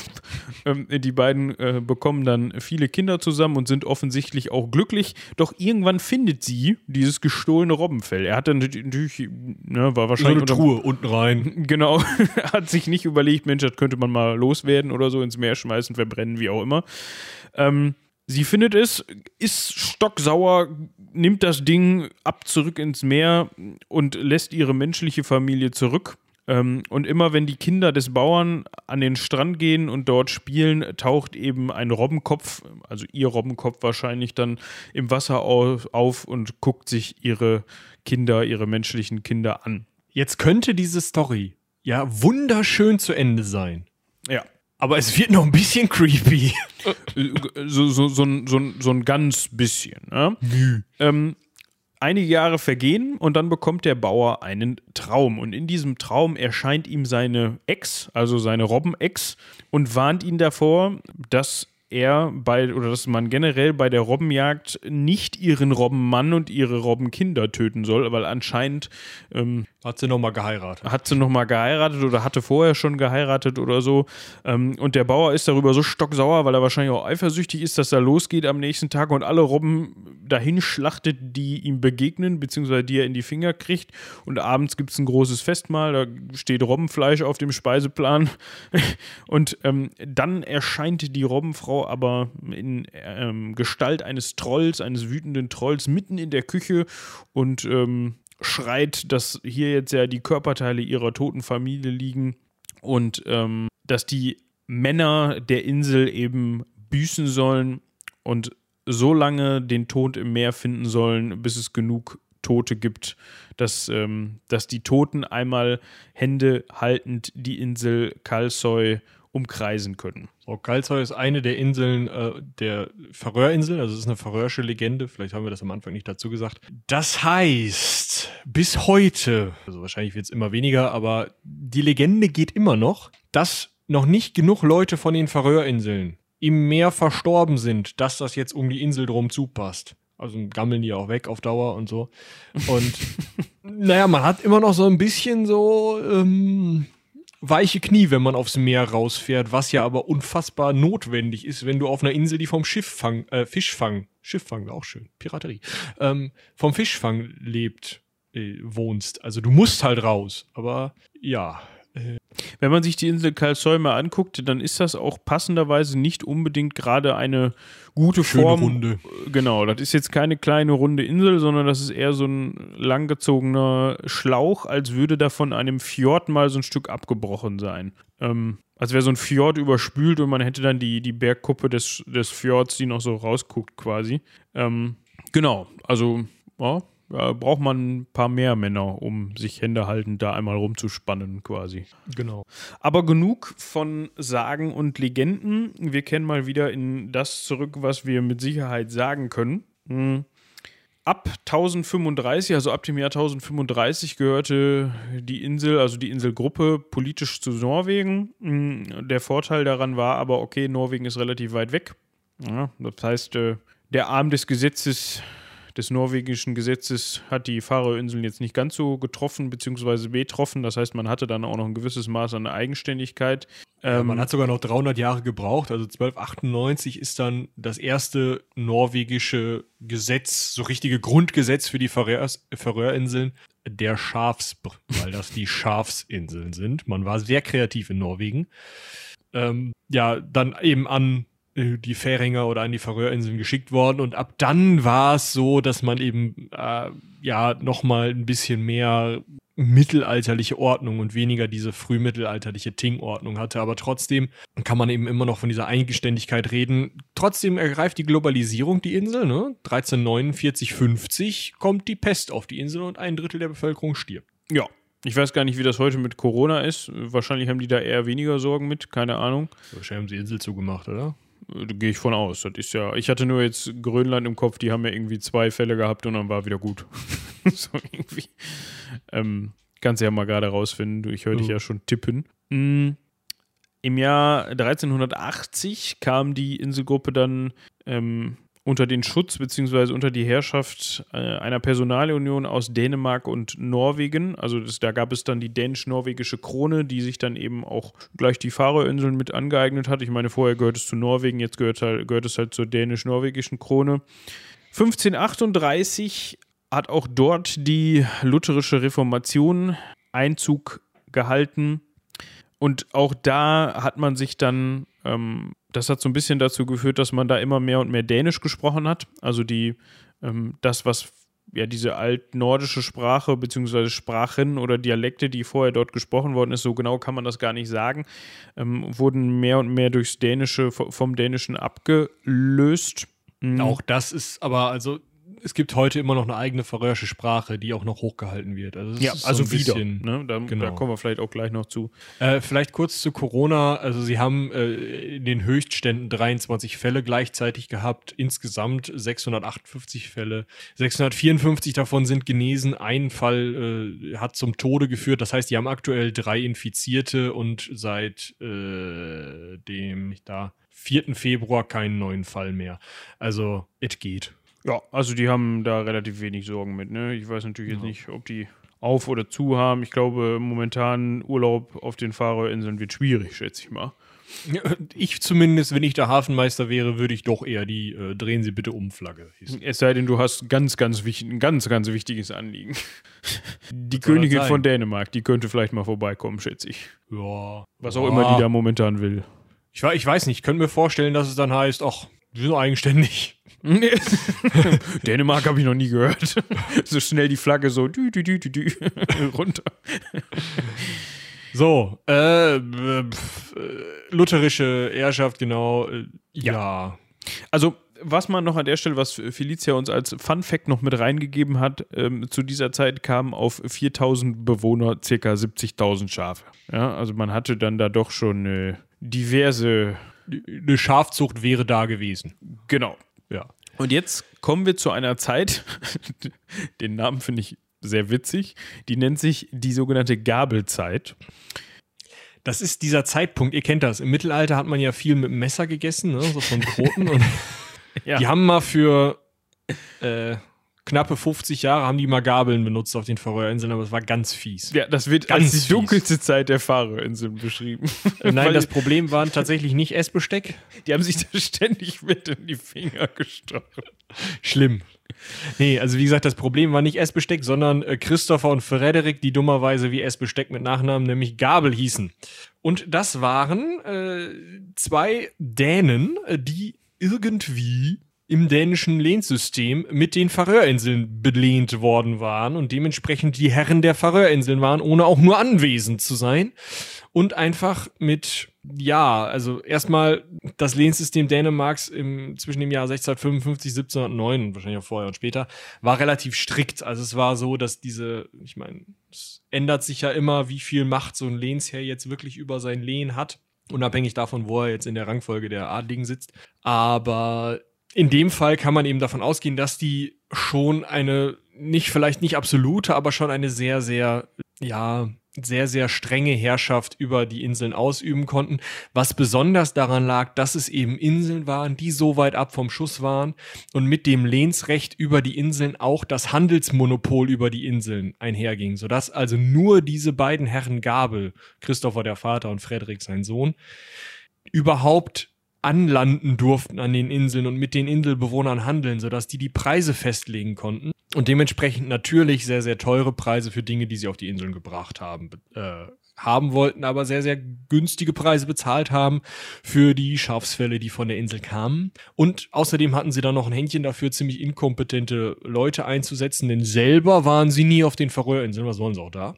Und naja, also das war zum einen eben eine Entmündigung der Bewohner, auch dieses Tings, auf der anderen Seite aber auch einfach eben ein wirtschaftliches Auspressen und das war, wird dementsprechend eben als dunkelste Zeit auf den Färöerinseln beschrieben. Also stellt euch die Fahrerinseln wie, Fahrerinseln wie so ein Waschlappen vor, ja? Ne, der, der, ist jetzt nicht besonders, also der ist jetzt nicht triefend nass, weil so viel gibt es da gar nicht zu holen, aber der ist gut feucht. Und dann sind die Herren Gabel und deren Verwalter da mal hin, haben sich den genommen und haben den so richtig schön drehenderweise nach links und rechts ausgepresst. So kann man sich das ungefähr vorstellen. Schönes Bild. Ja, es gab einen später dann auch als Nationalheld, äh, ich weiß nicht, die hatten nicht so Ansprüche. Also sie haben nicht so viele Leute, die sie als Nationalhelden verehren können. So ein paar, so eine Handvoll, ne? Ja. Ein äh, Priester namens Lukas Jakobson Debes, der äh, versucht hat, dem dänischen König irgendwie per Schiff nach Kopenhagen klarzumachen, hör mal zu, äh, das ist. Das läuft nicht. Das Wir wollen keine kannst Gabeln. Du nicht machen. das mit den Gabeln können wir lassen. Ähm, der ist aber immer wieder abgedrängt worden. Äh, ist, durfte nicht an Bord der Gabelschen Schiffe gehen, weil er nun mal da auf dem, ne, also da durften ja nur Gabelsche Schiffe anlanden, beziehungsweise nur Leute mitnehmen und die haben natürlich gesagt, was hast du vor? Du willst zum König? Ich glaub's hackt.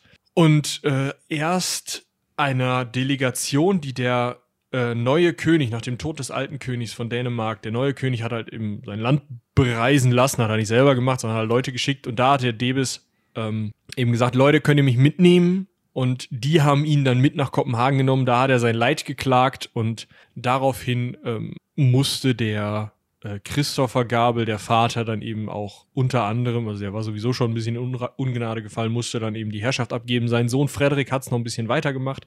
Danach, 1709, wurde das Handelsmonopol aber wieder ans Königshaus Dänemark übertragen und damit wurden die Verhältnisse wieder wesentlich besser. Genau. Also ist damit so auch die dunkelste Zeit der Färöerinseln überstanden. Hm, Im Kein 18. Krieg, nicht irgendwie, dass da groß, weiß ich nicht, wer landet und da Krieg führt, sonst was oder Leute plündert oder so. Nein, ein Handelsproblem. Genau. Also scheint irgendwie schon eine rosa Blasenwelt da, ne? Also so, so ein bisschen geht es denen eigentlich ganz gut oder ging es denen eigentlich immer schon ganz gut, aber das haben halt, glaube ich, so abgelegene Inselstaaten generell an sich. Also was willst du da auch, außer in Ruhe wohnen? Ja, das stimmt. Das Problem ist natürlich, da kommen wir auch gleich noch zu. Wir machen gleich erstmal schön die Geschichte zu Ende, aber dann ähm, die Versorgung da ist halt äh, scharf und irgendwie halt ein Prozent Ackerland. Also das ist halt nee. so ein bisschen das Problem. Na, du musst halt gucken, so, was du isst. Ja, das ist richtig. Man isst, was man isst. Ne? Wie heißt es doch so schön. Ähm, ja. Nichtsdestotrotz kam es äh, zu einer Verzehnfachung der Bevölkerung ähm, ab dem Ende des ähm, 18. Jahrhunderts, also im Laufe der nächsten 200 Jahre, äh, Jahren. Das heißt, anscheinend entweder hat es gut geklappt oder es gab immer wieder Leute, die gedacht haben, ach, das ist da ganz schön, da will ich auch hin.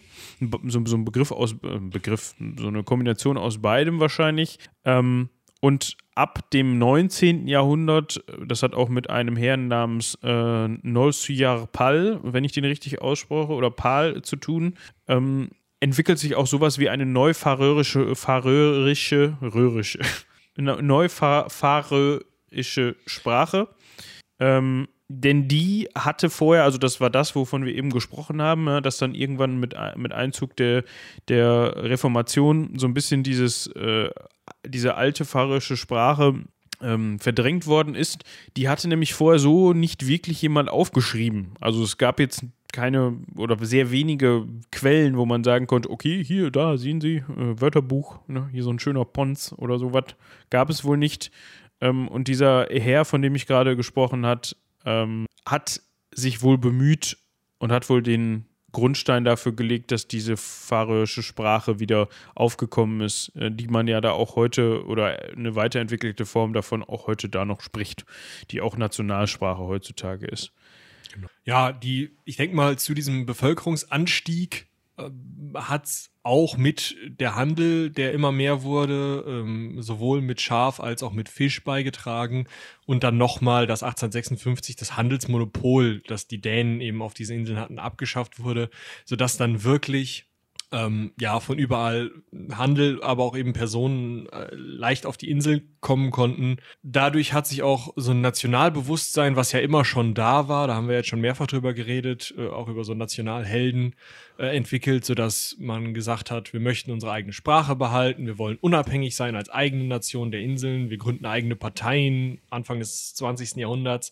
Und ähm, das ist dann auch mit den Unterbrechungen, die das 20. Jahrhundert so bietet, tatsächlich äh, durchaus in Gang gekommen. Also im Ersten Weltkrieg hatten die Färöerinseln nicht viel zu tun. Im Zweiten Weltkrieg wurden sie von den Briten tatsächlich besetzt, weil sie dachten, bevor die äh, Deutschen die Inseln besetzen und da irgendwie U-Boote stationieren, machen wir das mal.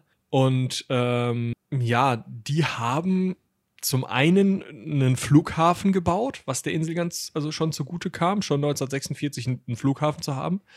Und zum anderen haben sie die Selbstständigkeit und die Unabhängigkeit von Dänemark, das ja im Krieg deutsch besetzt war, äh, gestärkt, sodass dann auch eine Volksabstimmung äh, am Ende äh, des Krieges, also 1946, stattfand, die tatsächlich über die Unabhängigkeit abgestimmt hat und die Färöerinseln ja, eigentlich, also zumindest haben die Färöer, Färinger dafür gestimmt, mit 48,7 zu 47,2 Prozent, der Rest sind Enthaltungen, dafür gestimmt, unabhängig zu werden. Und die Dänen haben mal nach dem Krieg gesagt, hör mal zu, wir haben den, hier, den Großteil des Krieges besetzt, äh, sind wir gewesen. Und jetzt sollen wir hier äh, die Färöerinseln abgeben? Nee. Ich glaub's hackt. Deshalb hat man sich dann auf eben diese Lösung verständigt, von der wir eben schon gesprochen haben. Ja, das heißt, offiziell gehören die Färöerinseln noch zum Königreich Dänemark, so drücke ich es mal aus. Aber sie haben eben ein Autonomiegesetz bekommen, bedeutet also, politisch sind sie selbstständig. Das heißt, sie werden nicht vom dänischen Parlament irgendwie mitverwaltet. Ähm, so ist das ja bei Grönland. Grönland, genau, dass das im dänischen Parlament gibt es dann eben einen so einen Hansel, der für Grönland zuständig ist. Ähm, gibt es bei den Färöer, glaube ich, nicht, sondern da, ähm, die haben eben ein eigenes Parlament, eine eigene Gesetzgebung, die haben auch einen eigenen, heißt der da Premierminister? Ähm, Regierungschef, ja, Premierminister Bardur A. Steig-Nielsen. Ja. Momentan da Regierungschef, genau. Junger ähm, Typ ist halt so, wie eben schon beschrieben, mit vielen ähm, zum Commonwealth dazugehörigen Ländern, ja, die eben auch eigene Gesetzgebungen und auto politisch autonom sind, aber eben immer noch den Wimpel hochhalten, wenn die Queen vorbeikommt. Ja, müssen wir sonst noch irgendwas sagen? Bevölkerungsdichte Hunde heute, äh, 50.000 Leute. Was? Hundehütte? Äh, Was? ich habe für Hundehütte gehört. Achso, nee, heute 50.000 Leute, Geburtenrate durchschnittlich 2,6 äh, Personen auf äh, pro äh, Frau, was die höchste Geburtenrate der nordischen Länder ist, finde ich irgendwo spannend. Scheint also wirklich, äh, ja, angenehm zu sein, dort zu leben. Ja, dazu gibt es auch noch die wenigsten Scheidungen, die wenigsten Selbstmorde und die wenigsten Abtreibungen in den nordischen Ländern. Das ist auch, also irgendwas scheint da gut zu funktionieren. Also irgendwie Ich weiß nicht, wie die Gesetzeslage ist, ne? Vielleicht darfst du dich auch nicht scheiden lassen.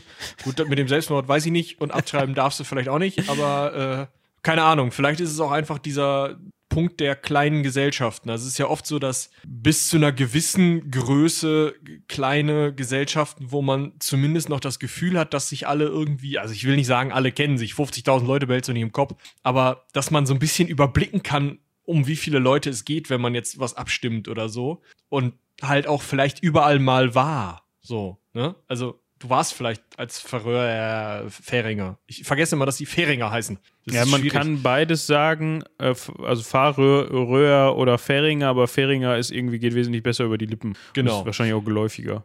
Ja, als Färinger warst du halt auf jeder Insel wahrscheinlich schon mal und weißt halt, okay, irgendwie da unten auf Vaga ist halt so eine Fischfabrik und wenn ich jetzt da und dafür oder da und dagegen stimme, dann geht es den Arbeitern vielleicht schlecht und so. Also hat man so eine vielleicht so ein eher so ein Gemeinschaftsgefühl und so. Ich kann mir das schon vorstellen, dass das ist ja auch in vielen nordischen Ländern, die vielleicht mal so, so sechs, sieben, acht Millionen Leute haben, da ist ja auch irgendwie, ja, also die Beliebtheit der Regierung ist höher, die Regierung ist meistens hat sie irgendwie, ja, einen höheren Stellenwert, es sind mehr soziale Reformen gemacht worden, um halt, oder mehr Sozialsysteme, die puffern dich besser ab und sowas. Also das ist irgendwie, weiß ich nicht, irgendwie scheint das alles da ganz gut auch zusammenzukommen. Was halt auch irgendwie so ein bisschen so ein familiäres Verhältnis generell führt halt auch einfach dazu, dass du auch deinen Politikern, die du wählst, viel besser auf die Finger gucken kannst.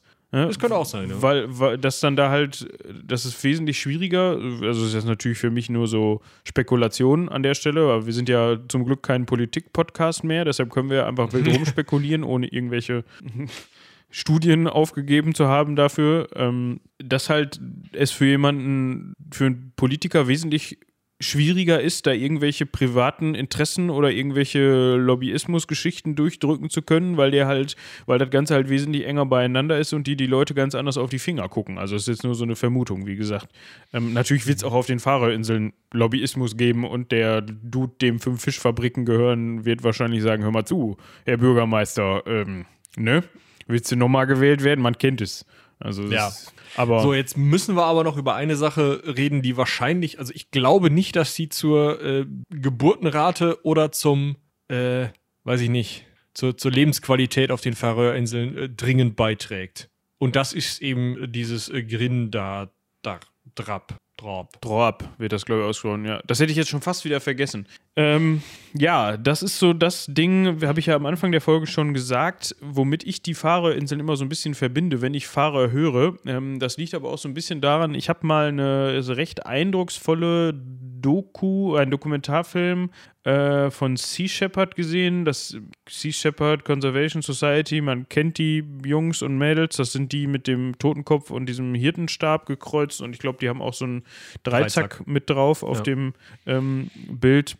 Man die, sieht die immer wieder, dass, also so, so Leute, die ähm, mit so Pullis rumlaufen, es geht halt eben gegen Walfang und auch weiterer Naturschutz, aber das, womit sie am bekanntesten geworden sind, sind ziemlich drastische Aktionen auch gegen Walfangschiffe mit irgendwelchen Abdrängsachen und solchen Sachen, die teilweise auch gefährlich werden. Ähm, ja, ähm, ja, ich glaube, am bekanntesten, die hatten mal eine, boah, auf dem Discovery Channel oder irgendwie so, das überall hoch und runter gelaufene ja, ja. äh, Doku-Reihe, wo die im äh, Südpolarmeer unterhalb von Australien gegen japanische Walfangboote vorgegangen sind und halt wirklich da irgendwie mit Bestinkbomben und ich glaube, da ist ähm, auch mal irgendwie von einem japanischen Walfangschiff so ein äh, Schiff von denen einfach in der Mitte durchgefahren worden und solche Geschichten. Das wäre eigentlich mal ein spannendes Thema, um da mit den Meerjungfrauen mal drüber zu sprechen, oder? Generell Sea Shepherd und Walfang ja. könnte man mal auf die Agenda schreiben. Ähm, genau, und in, die waren eben auch auf den oder sind auch auf den Fahrerinseln sehr aktiv und gehen eben gegen dieses äh, Gerindadrop äh, vor. Also wenn wir das falsch aussprechen und jemand äh, der fahrerischen oder färingischen Sprache mächtig ist, dann möge er uns gerne eine E-Mail an rumlabern.seitenwälzer.de ähm, schreiben und am besten gleich eine Mecker. Sprachnachricht dazu, wie man Grindadrop richtig ausspricht. Aber wir, wir haben hier genau. nur die Lautsprache, Lautschrift zur Verfügung. Äh, worum geht es da? Es werden Grindwale gefangen und vielleicht nutzen wir unsere neue Kooperation mit den Meerjungfrauen auch gerade mal. Und Moritz, du musst tatsächlich mal schneiden. Denn ich würde einfach mal Eva anhauen und Anna und äh, wahrscheinlich, ja. Ich würde die beiden einfach mal anhauen und äh, vielleicht erzählen sie uns jetzt mal was zu den Grindwalen. Hallo Michi, hallo Moritz, ihr schreit um Hilfe, dann kommen wir natürlich. Ähm, hi an eure HörerInnen, ich bin Eva von den drei Meerjungfrauen. Ähm, und ich wurde gebeten, etwas über Grindwale zu erzählen. Als allererstes, Grindwale ist keine Art, beziehungsweise Grindwale sind keine Art, sondern eine Gattung. Das heißt, es gibt verschiedene Arten von Grindwalen. Ähm, und zwar den gewöhnlichen Grindwal und den Kurzflossengrindwal. Ähm, ja, also ich will ja jetzt gar nicht irgendwie auf Taxonomie eingehen, weil ja, man kann das vielleicht einfach mal so hinnehmen. ähm, worüber ich euch heute was erzählen will, ist aber der gewöhnliche Grindwall, der Globicephola malas. Ähm, das werde ich auch nur einmal jetzt kurz aussprechen, weil das gar nichts zur Sache tut, aber das ist der wissenschaftliche Name. Und tatsächlich gehören Grindwale zur Familie der Delfine. Das ist vielleicht auch ein Fakt, den man noch mitnehmen kann. Ähm, Grindwale können etwa sechs Meter werden. Das sind zumindest die Weibchen. Und die Männchen können sogar acht Meter werden. Und wenn, ähm, wenn Männchen und Weibchen so unterschiedlich groß werden können, dann nennt man das Sexualdimorphismus. Halleluja. Ähm, genau, das vielleicht auch ganz gut noch mitzunehmen. Und die sind eher so klobrig und sehen zylindrisch aus, wenn man so will. Aber man kann ja auch einfach mal kurz ein Bild vom Grindwall googeln. Und sind schwarz ähm, und haben manchmal noch so eine weiße Partie unterhalb des Kinns und leben tatsächlich eher in kalten Gewässern. Also alle Gewässer in der Südhalbkugel, da sind, kommen die gewöhnlichen Grindwale vor, aber auch in europäischen Gewässern. Ähm, die bevorzugen aber tatsächlich eher das offene Meer. Aber es gibt Ausnahmen, wie ihr vielleicht schon heute gehört habt, oder ich komme da jetzt auch nochmal zu. Ähm, Ausnahmen sind nämlich ähm, im Bereich der Orkneyinseln, der Shetlandinseln sowie eben auch in den Färöerinseln. Ähm, Grindwale sind sehr sozial und super kommunikativ und sie leben wie die meisten Delfine, deshalb habe ich es vorhin erwähnt, dass sie tatsächlich zur Familie der Delfine gehören, in Gruppen. Und diese Gruppen, die nennt man eben Schulen und das können 20 sein, aber es waren in Hauptzeiten, wurden tatsächlich auch schon Schulen mit teilweise 600 Individuen beobachtet. Und diese Gruppen, die unterlaufen eben jahreszeitlichen Wanderungen. Man weiß also nicht so hundertprozentig genau warum, aber diese Wanderung machen sie wahrscheinlich äh, wegen der Nahrungsaufnahme. Grindwale müssen ungefähr 50 Kilogramm Nahrung pro Tag essen. Das ist schon ganz ordentlich, aber Grindwale werden eben auch bis zu drei Tonnen schwer. Ähm, das muss man ja auch irgendwie halten. Ähm, genau, und die ernähren sich tatsächlich von Kopffüßern. Das auf klug heißen Kopffüßer Cephalopoden und das sind quasi Tintenfische und Kalmare. Vielleicht habt ihr nicht nur ähm, Grindwale im, im Zuge von Grindwaldschlachtungen bisher in den Nachrichten gehört, sondern tatsächlich auch von Grindwaldstrandungen. Zum Beispiel letztes Jahr, wir haben das in unserem Podcast mal angesprochen als eines, ja, der Skandal ist vielleicht das falsche Wort, aber eines der traurigsten Ereignisse letztes Jahr. Ähm, und zwar gibt es ganz oft Grindwalstrandungen. Und letztes Jahr sind, glaube, es waren 200 Grindwale ähm, an der Küste Tasmaniens gestrandet. Und wahrscheinlich denkt ihr euch jetzt alle, wie kann das sein? Weil ich habe ja vorhin erzählt, die bevorzugen eigentlich eher offene Gewässer und 200 Grindwale an der Küste ist ja schon ein bisschen strange. Ähm, und tatsächlich ist es so, dadurch, dass sie in diesen Gruppen leben, in diesen Schulen und so sozial unterwegs sind und sich quasi untereinander unterhalten, ähm, braucht sich nur einer irgendwie fehlorientieren und alle anderen folgen ihnen. Tatsächlich nennt man Grindwale auch Pilotwale, weil es meistens in so einer Schule auch ein Leittier gibt. Und jetzt kann man sich vorstellen, dass dieses Leittier liegt jetzt einmal falsch, das irgendwie durch Misskommunikation oder Grindwale sind auch sehr empfindlich für Unterwasserlärm tatsächlich, die dann eben zur falschen Orientierung beitragen und dann gerät dieses Leittier eben in flachen Gewässern und alle schwimmen alle anderen schwimmen hinterher und dadurch stranden die eben. Ähm, und dadurch kommt es dann eben auch zu Strandungen von so vielen Tieren gleichzeitig. Okay, ähm, jetzt gehen wir aber wieder zurück zu den Färöerinseln, weil auch da, warum kommen die überhaupt so nah an die Inseln ran? Ähm, und tatsächlich ist es das so, dass sie das wegen ihrer Nahrungssuche machen. Also die Wanderungen, die diese Schulen unterlaufen, die äh, machen die hauptsächlich, um den Kalmarvorkommen oder den Tintenfischvorkommen zu folgen. Und da gibt es eben sehr viele und da gehen die dahin um, oder schwimmen dahin, um die zu fressen ähm, und schwimmen dann quasi direkt in die Schlachtung rein. Ähm, genau, um dann vielleicht auch noch mal kurz zu diesen Wahlschlachtungen zu kommen. Ähm, ich bin sicher, ihr redet da auch noch mal rüber. Ähm, tatsächlich ist diese Wahljagd ja als traditionelle Wahljagd ähm, ja, wird so bezeichnet. Man unterscheidet tatsächlich zwischen traditioneller ähm, Wahljagd oder ob man das nur macht, um irgendwie kommerziell was zu haben oder eben aus anderen Gründen. Und man kann also sagen, dass es zu der ja, Kultur oder dass die das als Kultur definieren. Und das tatsächlich ist das Wort Grind ja ein färöisches Wort. Also das ist quasi in deren Kultur fest verankert und deswegen haben die überhaupt noch die Erlaubnis, diese Wale zu jagen. Und die Grindwale-Population gelten tatsächlich auch als nicht gefährdet. Ähm, jetzt hört sich das ein bisschen so an, als würde ich die Wahlschlachtung rechtfertigen. Will ich gar nicht machen, weil Grindwale werden 30 bis 50 Jahre alt und erst mit acht Jahren geschlechtsreif, zumindest die Weibchen, äh, die Männchen noch später.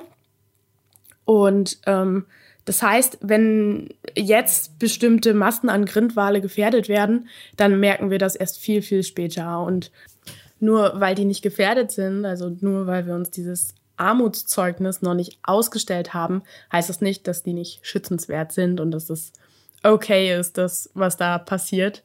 Ähm, aber ja, also who am I to judge? Ich bin nicht in deren Schuhen und ähm, ja, wenn es zu deren Kultur gehört, dann ist es sicher eine Rechtfertigung, über die man reden kann.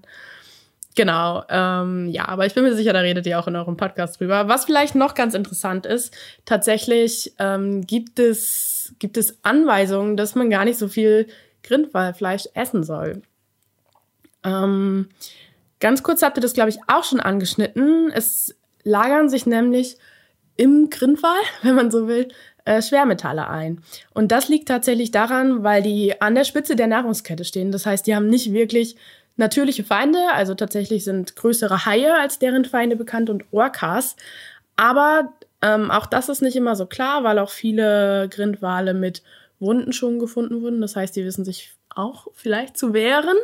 Ähm, ja, genau. Und äh, dementsprechend fressen die und fressen die und fressen die die Grindwale, ähm, aber werden nicht gefressen. Und dementsprechend äh, lagern die auch nicht nur das ein, also die Umweltgifte ein, die, ähm, die die selbst quasi aufnehmen aus ihrer Umwelt, sondern auch die ein, die eben deren, deren Futter, also die Kopffüßer, die Kalmare und die Tintenfische schon aufgenommen haben. Ähm, nehmen die eben auch auf. Weil wir Menschen jagen ja nicht nur, sondern äh, wir verschmutzen auch ganz gerne die Meere. Und äh, genau, also so Schwermetalle, Quecksilber, Blei, Cadmium, äh, lagert sich wohl in Muskulatur und Leber an. Und gerade aber auch eben fettlösliche Umweltgifte lagern sich in der Speckschicht an. Und wie ich schon sagte, drei Tonnen, da ist ordentlich Platz zum ähm, Anlagern. Und jetzt kann man sich ja einfach mal überlegen, bei 50 Kilogramm Nahrungsaufnahme pro Tag von ähm, Tieren, die diese Umweltgifte schon aufgenommen haben und das ein paar Jahre lang, weil äh, die die Färöer jagen ja nicht nur junge Tiere, sondern auch alte Tiere.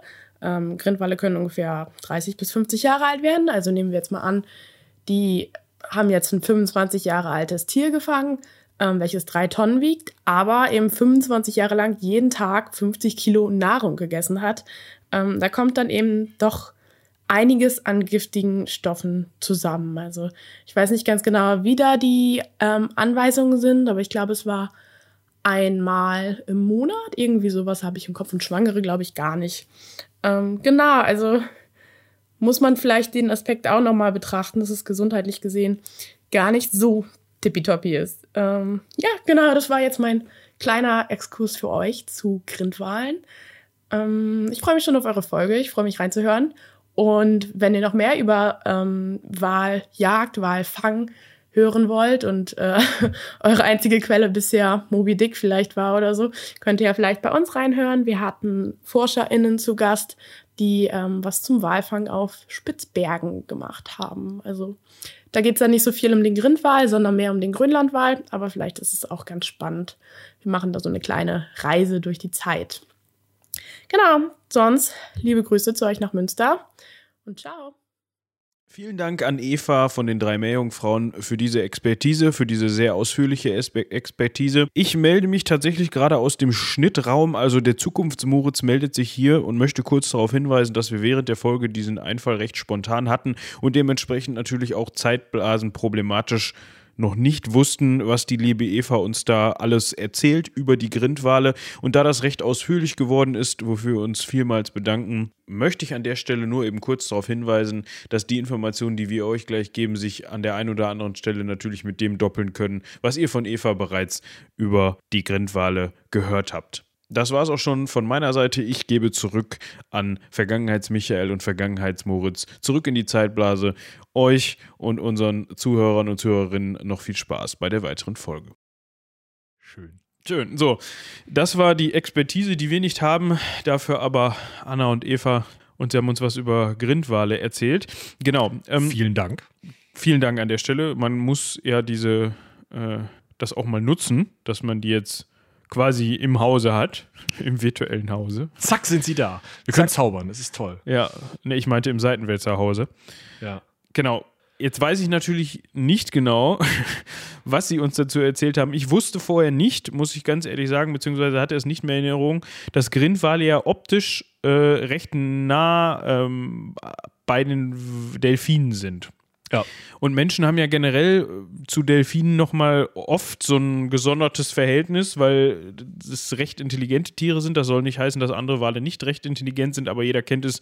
Also viele Menschen finden halt Delfine süß, oh, hier, weil die können dann ne, ne, schön mit dem, mit dem Ball spielen und haben auch öfter schon mal irgendwie Menschen vor Gefahren gewarnt und so. Man kennt es, ne, diese Geschichten darum. Irgendwie ist für den Mensch der Delfin ja so ein besonderes Tier auf jeden Fall, so nennen wir es mal so.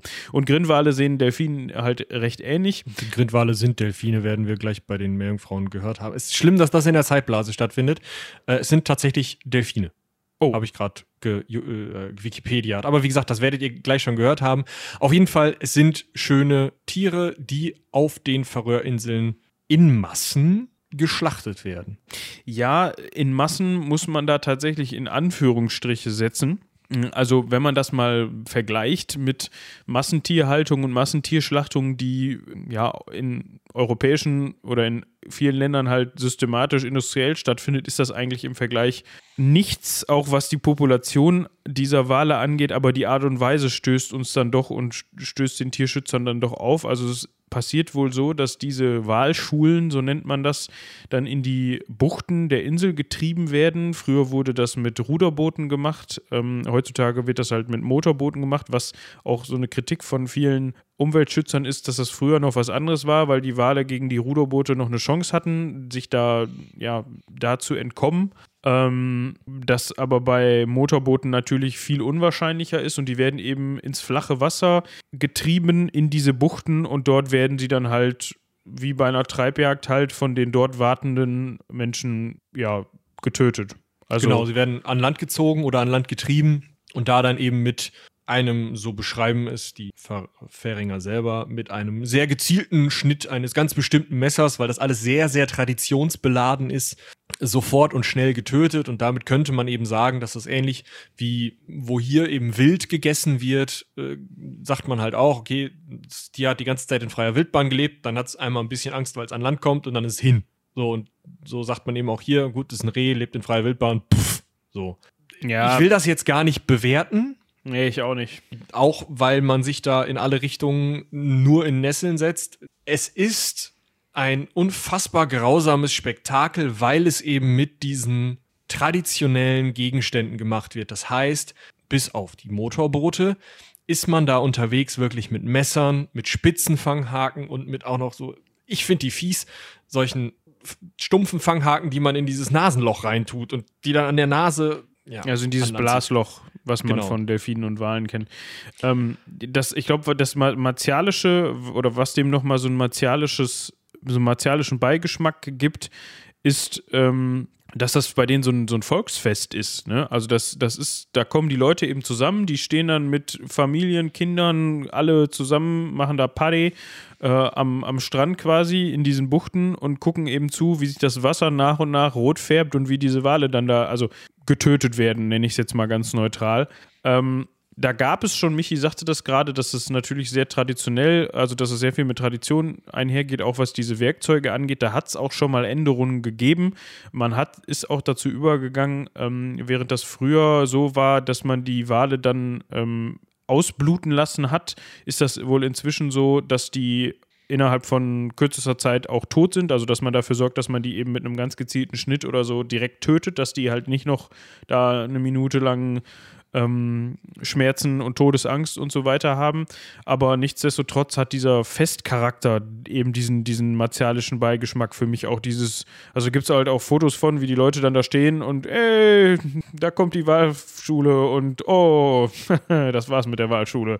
Das ist halt das, was irgendwie so keine Ahnung, das ist so wie früher eine Büffelherde über, über eine Klippe treiben oder sowas. Ne? Das ist so, ja, es hat aber eben auch, also dass das so ein Volksfest ist, hat eine ganz krasse Verwurzelung in der Tradition. Denn man muss sich die Färöerinseln, da haben wir jetzt schon mehrfach drüber geredet, ja als relativ unfruchtbares Land vorstellen. Das heißt, ich habe da die Möglichkeit, Schafe zu halten, Ziegen vielleicht.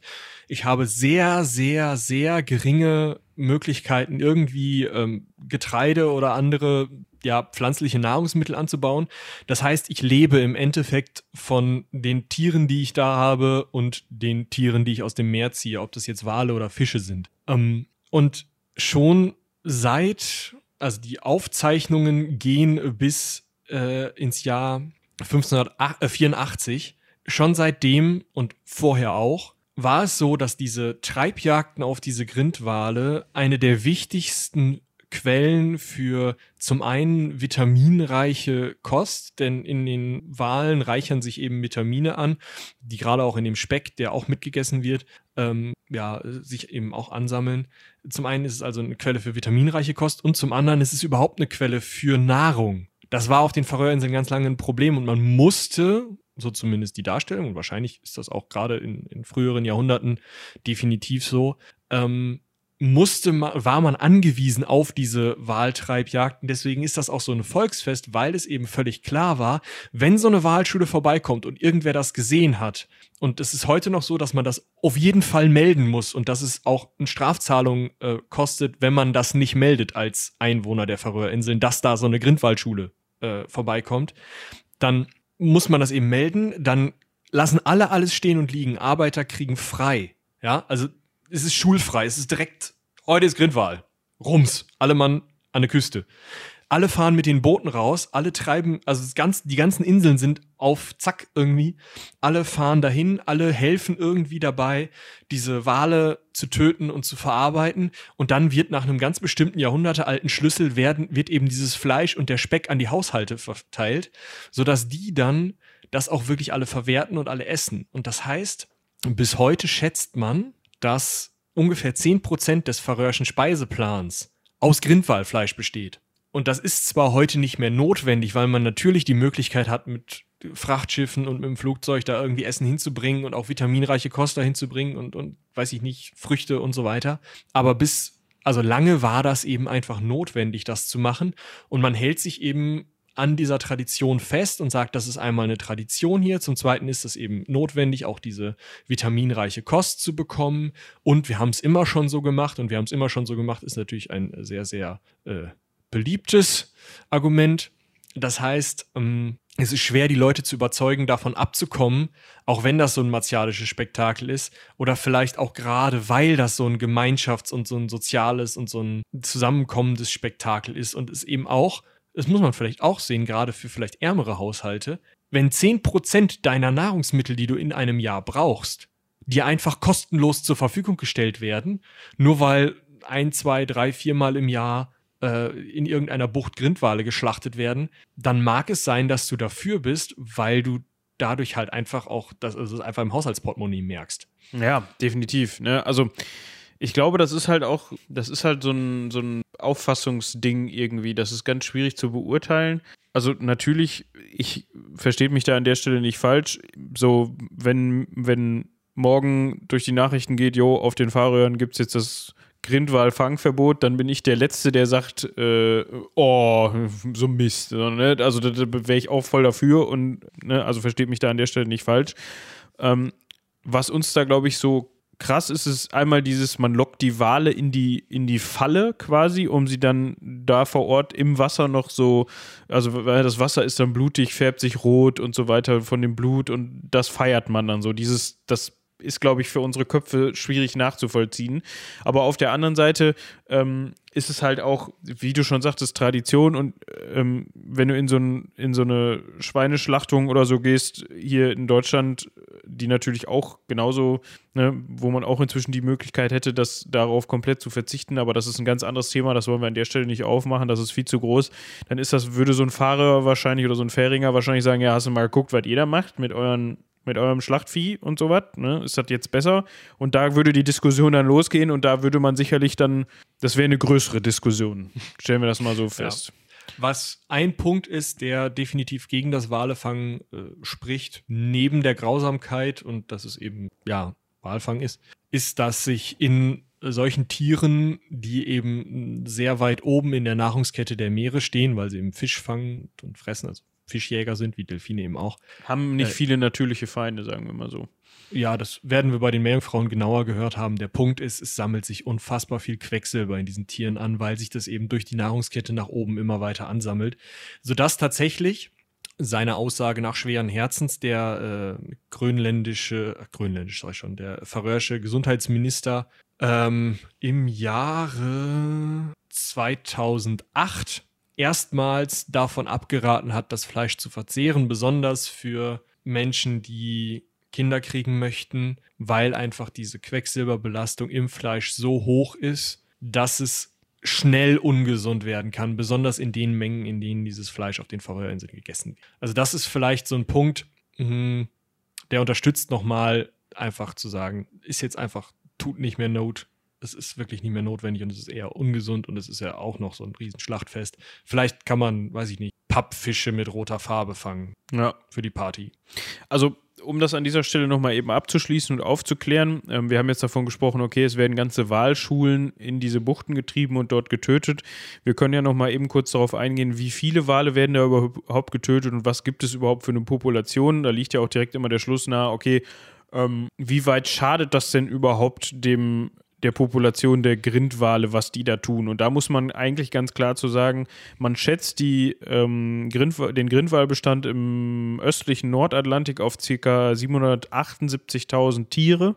Ähm, und davon leben ca. 100.000 Tiere um die Faroe-Inseln, ja, also in dem, in dem Seegebiet. Und ähm, die Färinger jagen im Jahr durchschnittlich 800 Grindwale. Also jetzt, ich habe jetzt so eine Zahl aus 2018, das sind, da wurden 607 Grindwale gejagt, im 2017 waren es 1203 Grindwale, dafür haben sie 2016 nur 296 äh, und 2014 sogar nur 48, äh, 48 Grindwale gejagt. Also in Anführungsstrichen nur, das ist, möchte ich damit überhaupt nicht bewerten. Also wenn man, aber wenn man die Gesamtpopulation sich anguckt, dann kann man davon ausgehen, dass das sich jetzt nicht, also dass die, die nicht dabei sind, die Grindwale auszurotten, sondern ähm, bezogen auf die Gesamtpopulation sind das immer nur sehr, sehr kleine Mengen, die da gejagt werden. Also es ist auf keinen Fall eine industrialisierte Massenausrottung dieser Tiere, ähm, sondern da ist mehr dieser martialische Charakter im Vordergrund, der da für Kritik sorgt. Genau. Aber wie gesagt, also es spricht ja dafür, dass äh, das vielleicht sogar irgendwie vielleicht mal ganz aufhört, wenn sich dann rausstellt, dass die Leute reihenweise Folgeerkrankungen haben, was sie möglicherweise heute schon haben, das weiß ich nicht, ähm, weil sie dieses Grindwalfleisch da verzehren oder diese Grindwalprodukte. Genau.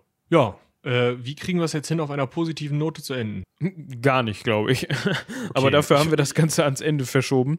Ja. Ich, ich würde schon mal sagen, äh, vielen Dank an Anna und Eva, vielen Dank an Felicia ähm, für die Hilfe und Ihr hört am besten nochmal direkt im Anschluss an eine andere Folge von uns rein, dann habt ihr nicht, sitzt ihr jetzt nicht mit schlechter Laune zu Hause oder im Zug oder wo auch immer ihr das gerade gehört habt und denkt euch, toll, nee, Danke. wollte eigentlich ein bisschen Ablenkung haben und jetzt habe ich schlechte Laune, weil Wale getötet werden.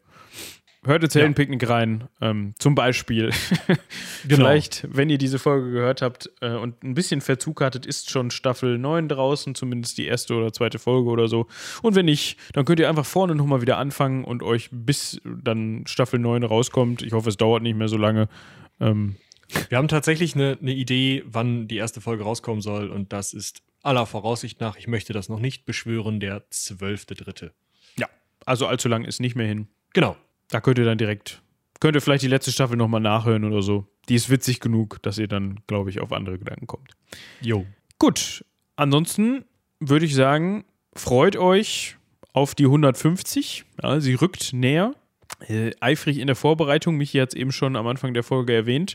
Ich hoffe, das klappt technisch so, wie wir uns das vorstellen, aber ansonsten wird das, glaube ich, echt ganz lustig. Ja, das denke ich auch. In Gut. diesem Sinne würde ich sagen. Ja, was würdest du sagen? Achso, ich dachte, du kommst jetzt mit deinem klassischen. Ja, ich wollte dir jetzt nicht so. Ich dachte, Ach so. wenn. Mach ruhig. Ja. Haut rein, bis zum nächsten Mal.